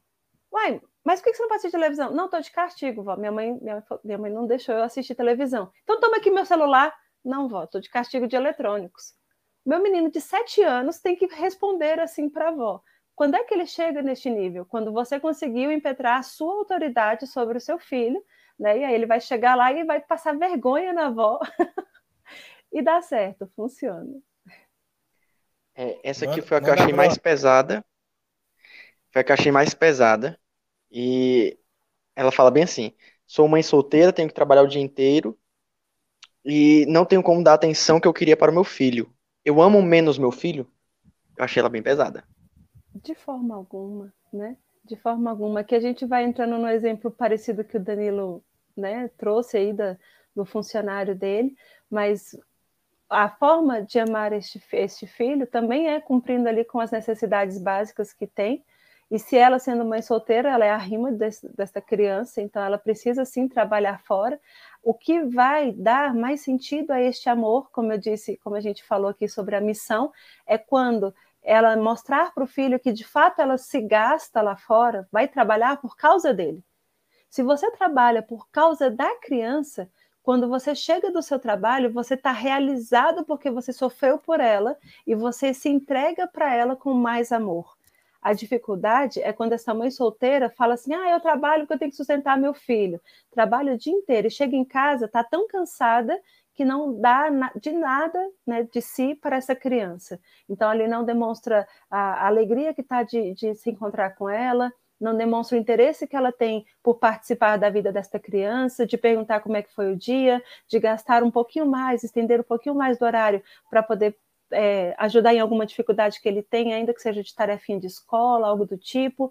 Então, assim, gente, viver não é fácil, não é fácil. Amar necessita sacrifício. Vão ter os prazeres, vão ter as alegrias, porque Deus é muito misericordioso, mas a gente tem que se gastar. Tem que tem... dormir todos os dias como o limão, o limão moído, né? O limão espremido, como dizem aí no Instagram. Eu tenho um, um, um, um, amigo, não é amigo, né? É meu compadre mesmo, assim, bem, bem firme e tal. E ele estava uma época que ele estava trabalhando em dois empregos. Então ele trabalhava 12 por 36 em um, na, no, no 12 por 36 em outro. Sei que era uma loucura. Sei que ele folgava uma vez na semana. E aí, quando eu estava empreendendo, a gente estava bem parecido com isso, porque eu, né, eu, eu, tinha um empreendimento que eu trabalhava de segunda a segunda. E aí, uma vez, uma, ele sempre soltava caixinhas de perguntas e o povo, já como sabe que as respostas deles é, sempre eram bem duras, acabavam fazendo perguntas bem polêmicas. E aí, numa das perguntas, eu pensei assim, eu, eu perguntei para ele, né, até mesmo para tirar, a, ou aumentar o peso da minha consciência ou tirá-lo.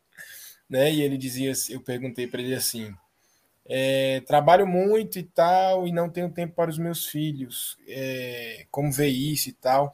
Cara, ele respondeu num, numa sabedoria assim que ele dizia assim. Ele, ele é muito inteligente.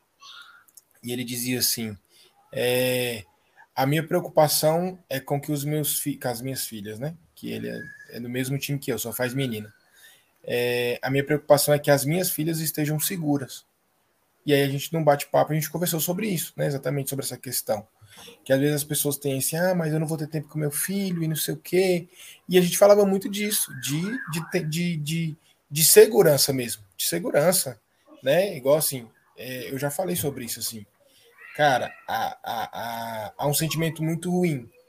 É, tirando toda essa questão de espiritualidade, de, de frases feitas que, que eu até mesmo eu já tive. Ai, eu quero que minha filha. Ah, o importante é que minha filha esteja no céu. O triste é que meu filho vai para o inferno. Isso é triste. Não. Tem outras coisas que são tristes também.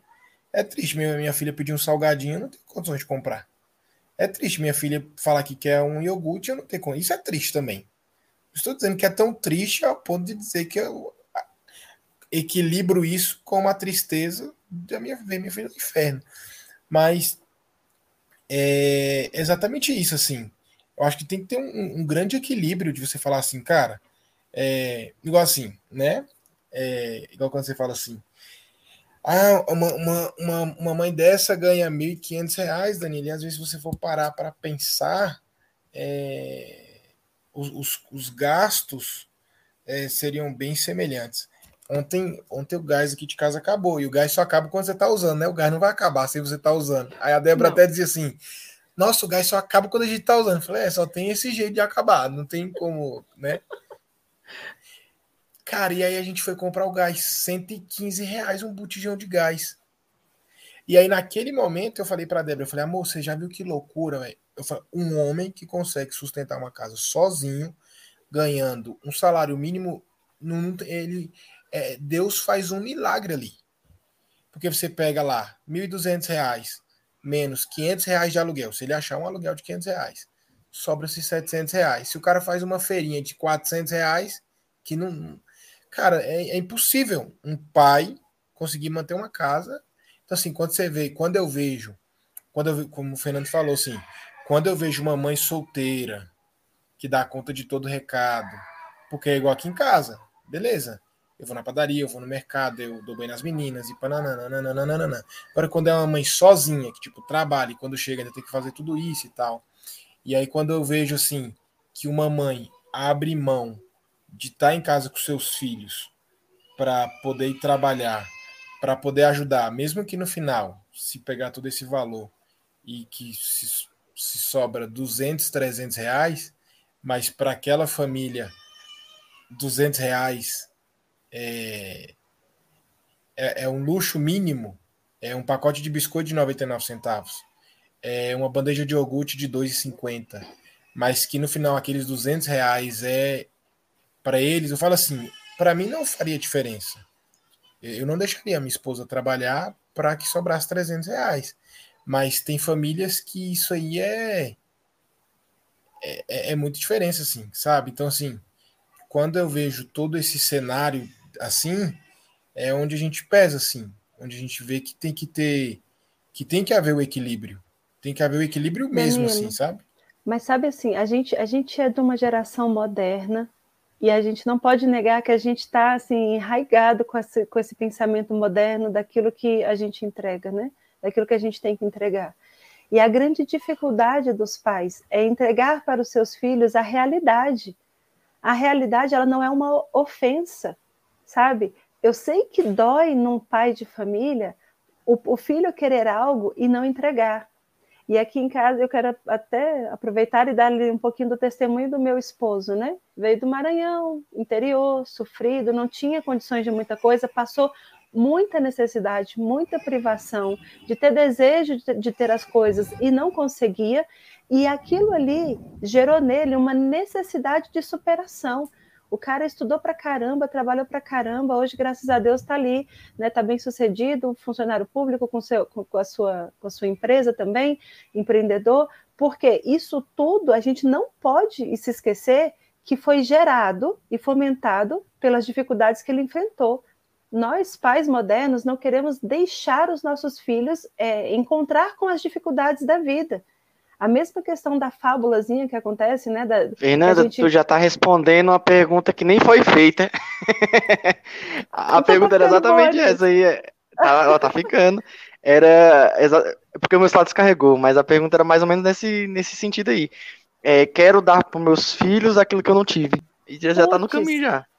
É, é, essa, essa frase, essa frase assim, ai, que raiva dessa frase. Ou frase pronta, maldita. Maldita no sentido né, estrito da palavra. Não, Maldita, mas é mesmo. Maldita. Porque eu quero dar para os meus filhos aquilo que eu não tive. Filho, eu não tive um iate. Eu não vou poder dar um iate para meus filhos. Eu vou sofrer por causa disso. Ah, eu queria dar, velho. Mas eu, eu te falo, Mas... eu não queria dar um iate para os meus filhos. Se eu der um iate para os meus filhos, vai ser mais um Mauricinho, né? Mais, mais um doidinho por aí que inconsequente. Mas, o mas iate, é justamente... Ele quer o iate, ele tem que ir lá comprar o iate. Mas é justamente isso Amém. que a gente está falando, assim, que é do, do, do, equilíbrio. É muito que eu falo para Débora assim, cara, eu trabalho, eu corro atrás, né? É, minha esposa também, para que a gente tenha condições. Eu, eu falo, a gente trabalha para poder ter, ter condições de, de, de, poder dar tudo mesmo, assim. Poder dar tudo. Mas não quer dizer que eu tendo condições de dar tudo, eu vou dar. Eu quero ter condições e ainda assim poder dizer não. Sabe? Porque é justamente é patrão. Não, é sério. E quando eu falo Danilo, tudo. Não, não e... Danilo, gente, eu vou almoçar mais vezes com você. Danilo, lá, eu... da comunidade. É, eu almoço na comunidade, cara. Tu acha que eu tenho dinheiro? Eu almoço na comunidade. Tu acha que eu tenho dinheiro? Mas, não, só, só, de você falar isso. Você. Nós estamos de comunidade, tu acha que a gente tem dinheiro? É.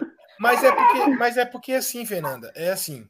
Quando eu digo tudo, né? né ah, você vai casar e eu vou bancar sua festa. Não é isso, né? Mas eu digo assim, de ter condições, de ter condições mesmo, assim, mas de ainda assim poder dizer não. Eu vou com a minha filha na padaria e ela fala assim, eu quero isso. Não. Eu tenho, eu tenho condições de comprar. A minha filha é viciada naquelas bolinhas de maquininha. E ela fala assim, eu quero. Eu, não. Cara, é um real. Eu tenho condições. É. Não. Olha que bonitinho. Você, você quer ter o poder de falar não para o seu filho, porque você quer falar não. Mas você não quer passar pela dor de você falar não para o seu filho, porque de fato você não tem esse poder. Não, você não, não você é, é, é sim, Danilo. A minha dor, a minha dor, a minha dor não é porque eu não posso. A minha dor muitas vezes é daquele que não pode, sabe? É porque assim, eu, eu não sei se é porque eu vejo os meninos assim, pô, Danilo, vê o que, que você pode melhorar para, vê o que, que você pode melhorar pra gente, porque não sei o quê, e parará. O que eu tô dizendo é o seguinte, é, quando eu falo do equilíbrio, é justamente isso. Porque senão, se a pessoa fala assim, cara, eu, eu, ganho isso aqui, eu não preciso correr atrás, eu não preciso fazer um bico, eu não preciso fazer um extra, porque é isso aqui. Se meu filho falar assim, pô, pai, só tem arroz e ovo, cara, só tem arroz e ovo. É, é, é o equilíbrio. É, o, o, que eu estou tentando dizer é isso. É o equilíbrio da pessoa falar assim, cara, eu preciso, eu preciso fazer o meu para que, que possa ter, porque senão eu acho que acaba caindo justamente naquela. Aí a gente volta lá naquela parte, senão acaba caindo naquilo, tipo assim é que vai usar a situação como muleta. Cara, eu não posso para a comunidade porque meus filhos têm um, eu tenho que cumprir a agenda dos meus filhos, assim, meu filho dorme tal hora, eu não vou para a comunidade. Eu uso isso como desculpa, porque às vezes também eu nem quero ir, entendeu? E a mesma coisa pode ser isso, às vezes o cara tipo é acomodado, assim como tem pai que dá 250 reais de pensão e fala, cara, eu não vou nem arrumar outro emprego, velho, porque aí aumenta a pensão, aí desconta mais, então, do jeito que tá aqui, tá bom. E aí é, é, é exatamente esse equilíbrio, entendeu? Entendi, não concordo, mas entendi. tá bom? Rapaz, Podemos esse quadro já estreou, Próximo. já estreou nota mil, viu? Negócio bombou, rendeu o bloco, entendeu? Guardou o melhor ah. pro, pro final, hein, o Danilo? Cara, não, a, a, a outra não, pergunta... Não é, não, é, não é nem tão de polêmica assim, mas é porque assim, é... É porque pelo tamanho da porta da casa da Fernanda lá, você vê o tamanho. Ali é a porta, né, Fernanda, atrás de você? Não, garoto, isso é uma cortina. Toma a cortina dela. Toma a cortina dela, oh, Fernanda. Olha a cortina. Vou ostentar, vou ostentar. Tá vendo aquilo ali, ó? É um Nossa, no meu isso, aí eu, isso, aí, isso, aí eu só vejo, isso aí eu só vejo no banco. Sabe por que, que eu fiz isso que eu vou sentar? Porque olha só, Danilo, presta atenção. A gente, a gente tem que entender as nossas mazelas Pera, humanas. Meu, meu diretor, abre a Fernanda aí, abre a Fernanda. Meu diretor, abre a tela da Fernanda aí, por favor. Aí, meu garoto. Quer que eu mostre? Olha lá, ó. Não, não, não era para mostrar, não. É porque você estava pequenininha. Gente, olha, veja bem, a gente fica, a gente de fato, a gente fala que, é como, eu adorei o jeito que você começou, né? De a gente falar assim, ah, eu quero dar o céu, mas eu não quero dar só o céu. É ótimo, é, é super lícito, inclusive, mas a gente precisa estar em contato com as nossas mazelas para a gente ver como que está a, a honestidade dos nossos discursos, porque tem muito discurso que a gente vai se apoiando que não são discursos reais, são discursos sociais, são discursos que já estão ideológicos de fato e foram plantados na nossa mente, como esse: eu quero dar para meu filho tudo que eu não tive, é, eu não posso, é muito ruim ter a privação de meu filho querer uma coisa e eu não, eu não dar, eu não ter para oferecer. A gente, cara, se você pega as pessoas de mais sucesso hoje, foram as pessoas que tiveram mais dificuldades. As pessoas que, que estudam muito são aquelas pessoas que têm mais dificuldade de aprender, mas entendem a importância do estudo. Então, quando eu ensino para os meus filhos a importância dos bens, o valor dos bens, mas eu falo, olha, mas a nossa realidade não nos permite ter, porque entre poder te dar todas as coisas, eu estou aqui para te ensinar o valor das coisas, eu estou para você, eu estou me dando para você, você vai ter uma pessoa sendo formada ali e falando assim: caracas, o sacrifício do meu pai é dizer não para mim. Sabe? O que mais me emocionou, eu, eu tive é, uma criação do meu pai mais distante e, e é o que mais me emocionou na vida foi a vez que eu vi meu pai chorar de falar assim, ele joga todos os dias na Mega Sena e ele não consegue parar de jogar porque e aí eu falo assim, pai, pelo amor de Deus, o senhor não precisa mais disso, para que, que o senhor está nesse vício desgraçado, né? E aí ele falando assim, mas é porque você não sabe o quanto que eu sofro de no aniversário dos meus netos eu não ter um dinheiro para comprar um presente que eu queria. Você não sabe o quanto que eu sofro de. Eu falei assim: é este sofrimento que você tem que demonstra ali o tamanho do teu amor. E isso aqui o senhor não entrega. O senhor finge que pode dar e compra um presente, sei lá, similar, se aperta, divide em 300 vezes para dar para a criança ali um sorriso que vai passar. Se você desse para ele, mostrasse para eles, mostrasse para nós o que vocês esconderam muitas vezes, as dificuldades que se tem, isso faz a gente crescer e dar, e dar valor para aquilo que de fato tem um certo valor. Então, assim, cara, se eu não, né, o exemplo do pacote de biscoito, não, um pai não tem dinheiro para dar um pacote de biscoito para a criança. Filho, eu não vou te dar, porque eu não tenho dinheiro. Ou eu te dou um pacote de biscoito, ou eu compro um arroz para a família inteira comer. Ele vai sonhar para trabalhar, para depois conseguir comprar aquele pacote de biscoito. E aquele pacote de, de biscoito vai, vai formar um homem, vai trazer um homem para fora. Agora, você não tem. Mas, mas aí, Fê, a gente acaba feijão... entrando num, a gente acaba entrando num paradigma. E aí a criança cresceu e, e surgiu aquela frase na cabeça dela que eu vou dar para meu filho aquilo que eu não tive porque ele passou por essa realidade de ver o pai trabalhando não podendo comprar um, um, um biscoito. Então, então Cara, entende? Eu, Esse eu pensamento surgiu exatamente. Então, assim, às vezes a criança cresceu, ela pode desenvolver valores, ela pode desenvolver valores, mas também ela pode se tornar uma pessoa soberba e arrogante porque o pai não deu nada. Ela pode ter vergonha dos pais. Eu já vi, cara, eu já vi muito isso acontecer na minha, na minha escola, quando eu estudava. Crianças com vergonha dos pais porque o pai era pobre, a mãe era catador de latinha. Então, assim, às vezes o, o, aquilo que o pai quer passar e demonstrar amor com aquilo, a criança acabou compreendendo de outra forma e se tornou uma pessoa pior do que, enfim. Acho que assim, é, que nem o. Danilo falou, a questão do, do... Pode falar, Danilo. Não, é, é porque é justamente isso, assim. Eu fico até assim, porque, igual, minha mãe limpa chão.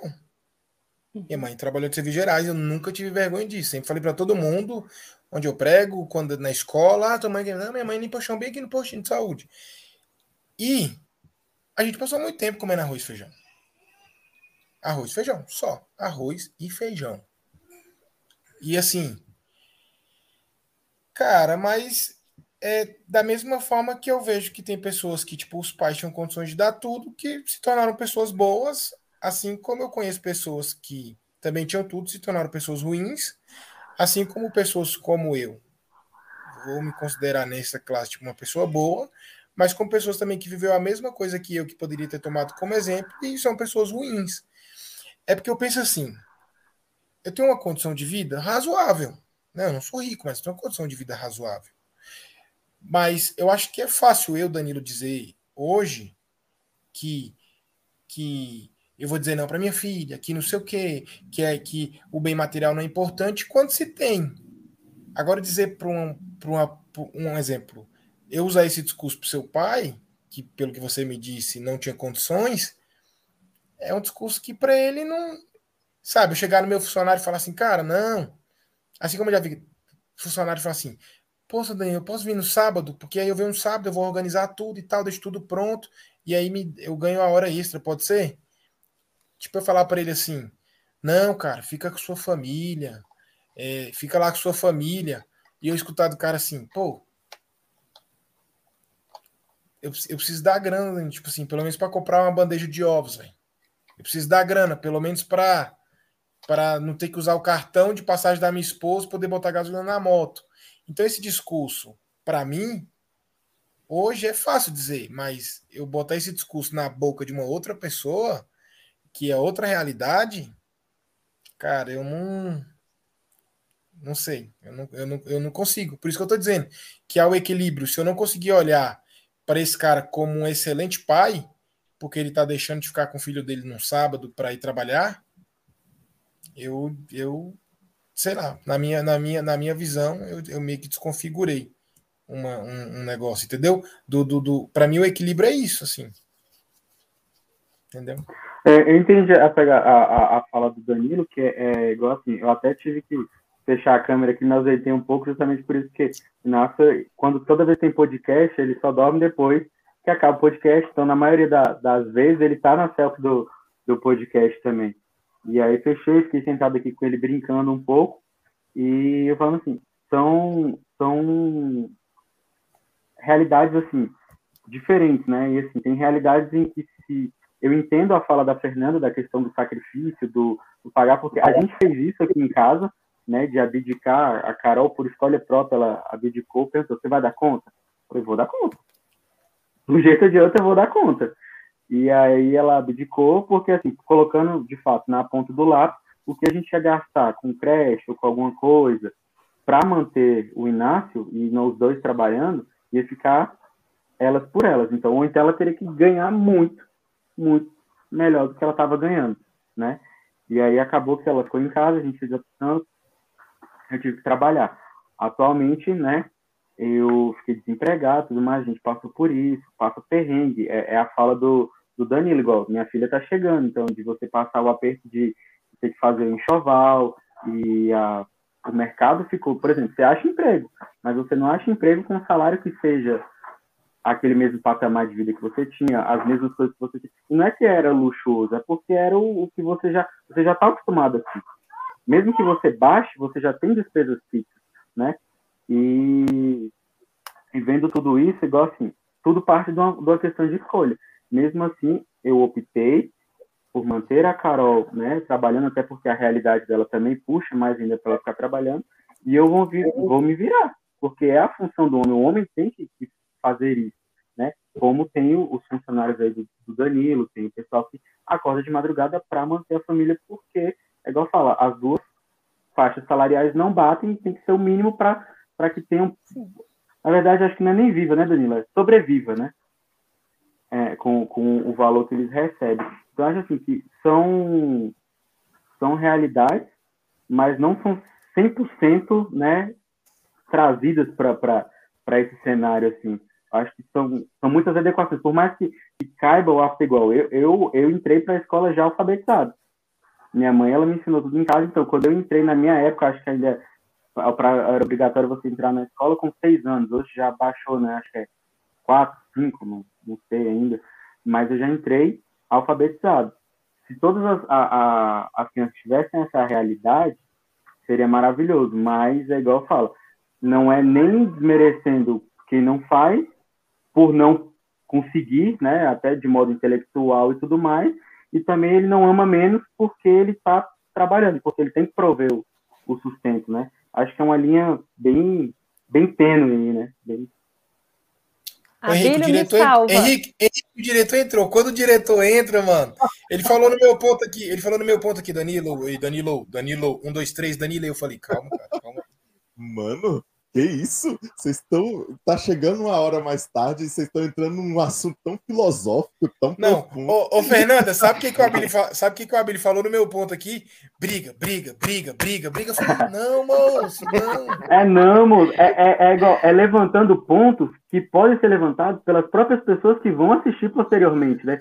Porque com certeza vai ter gente que depois vai colocar nos comentários falando, ah, mas isso não se adequa. A gente já traz a realidade para ver os dois pontos. Mas já foi mais de duas. Natália, o Abílio, o Abílio falou que puxou isso aí para ter um, um After School parte 3. After School parte 3? Hoje eu acho que Nossa, Fernanda! Você é dessa! Fazendo sinal da cruz!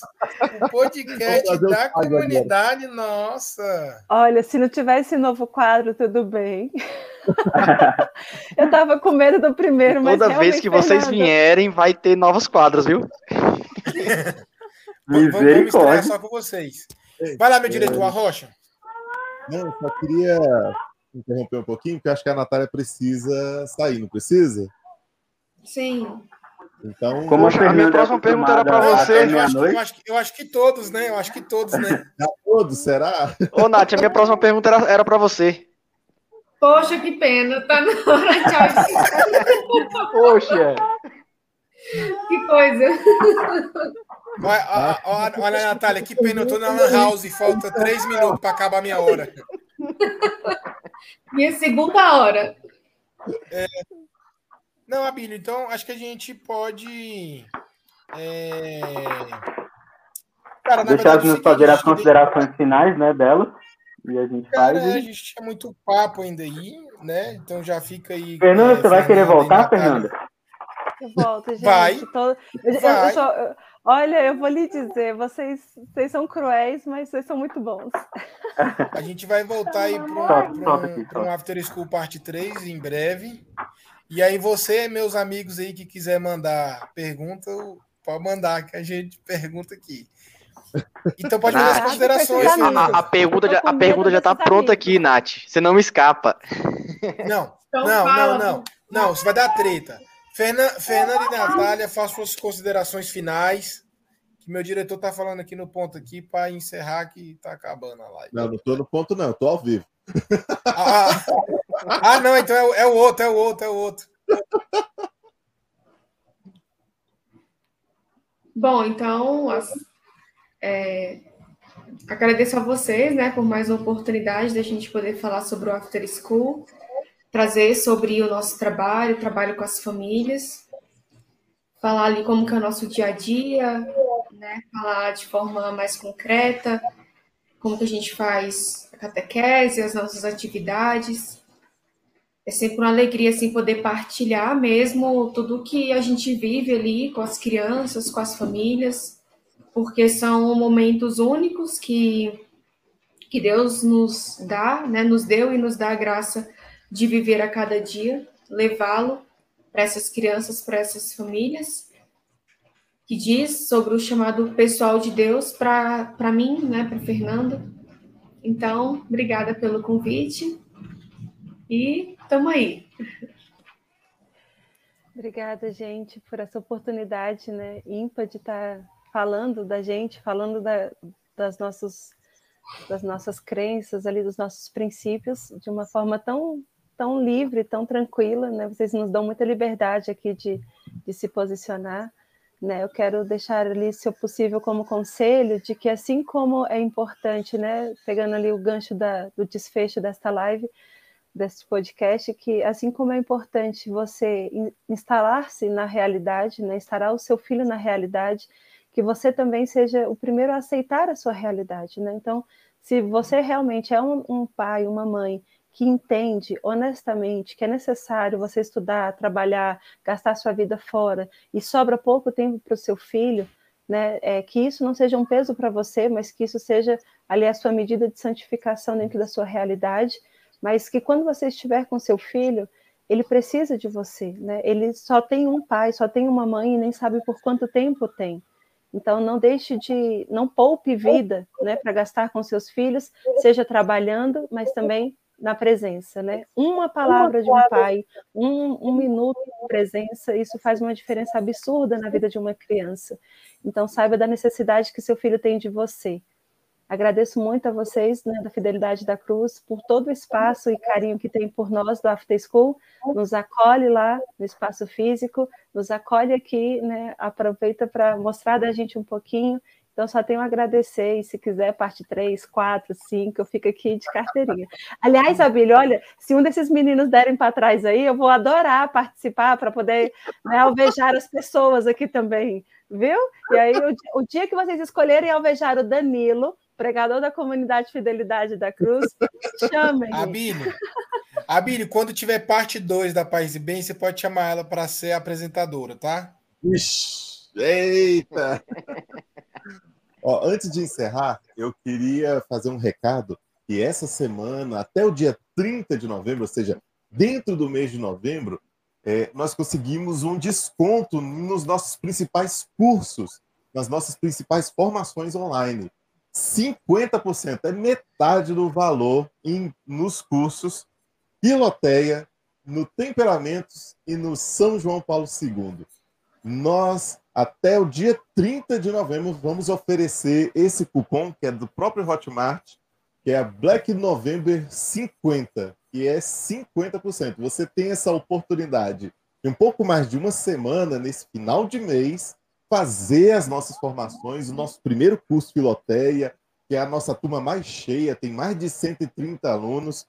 Nosso curso de temperamentos com o Padre Wesley, que também tem uma turma acima de 90 alunos. E o nosso no, mais novo curso, que foi encerrado agora na, faz uma semana e pouco, é o curso São João Paulo II, que foi um webinário, foi ao vivo e presencial, então foi um misto que nós realizamos pela primeira vez. Estamos terminando o material escrito, vamos ter o, as transcrições das aulas, vamos ter os resumos das aulas a partir da próxima semana.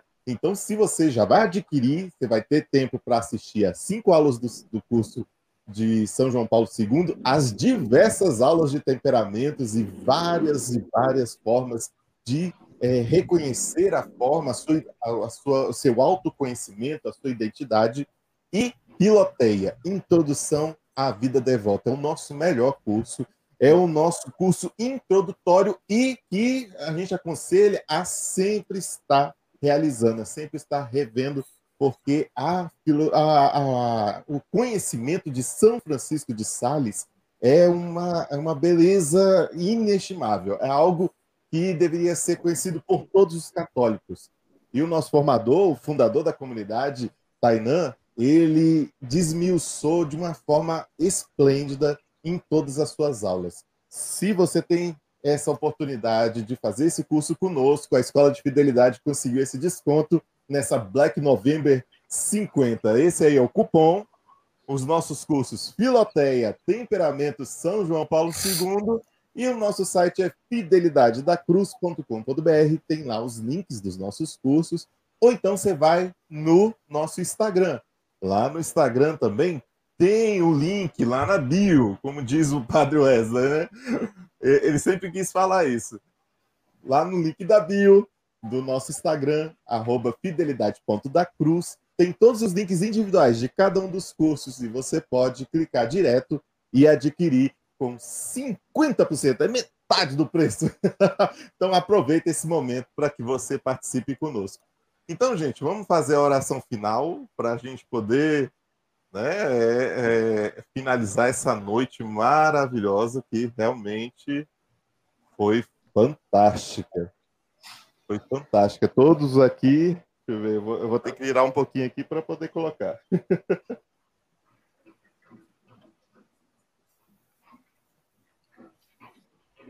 Você pode puxar aí, Danilo. E aí, depois vamos. Vamos te colocar uma. Ixi, Maria, se eu deixar assim não vai funcionar. Peraí.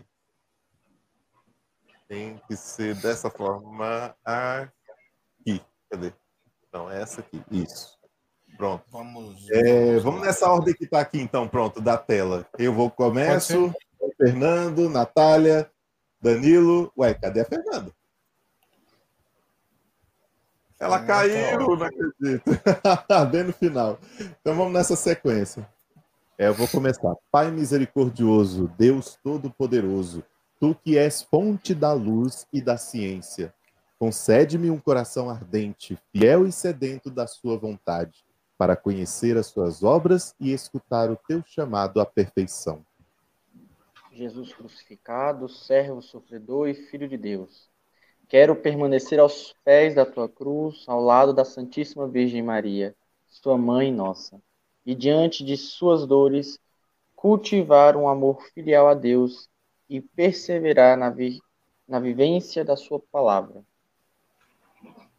Espírito Santo de Deus, fiel consolador dos aflitos, derramai seus dons durante minha caminhada evangélica e fortaleça minha decisão de prosseguir com coragem ao encontro dos sofredores e pequenos, anunciando o Evangelho com alegria. Ó Santíssima e Indivisível Trindade, que é essencialmente dom de si, é amor na sua realidade original e infinita. Fortaleça-nos a testemunhar e viver a comunhão, a sua imagem e semelhança. Nossa Senhora das Dores, rogai por rogai nós. Rogai por nós. São Tomás de Aquino, rogai, rogai por nós. nós. São João, apóstolo evangelista, rogai pela comunidade católica Fidelidade da Cruz, por todos da Escola de Fidelidade e pelo mundo inteiro. Amém. Amém. Muito bem. Aí, bem? finalizamos mais um podcast com sucesso, episódio 33. É isso Ou parte 2 que rendeu, né? mais uma vez, Nath, deixo nosso agradecimento aqui como Escola de Fidelidade, como, como irmãos de comunidade, para a Fernanda aí também, né? Que vocês terem topado participar do podcast, topado trocar essa ideia com, com a gente aqui. E esse debate tão, tão rico, tão produtivo para tantas pessoas que vão assistir e para nós, primeiramente, né? Que é sempre maravilhoso conversar com, com vocês e, e sempre adquirir cada vez mais, mais conhecimento.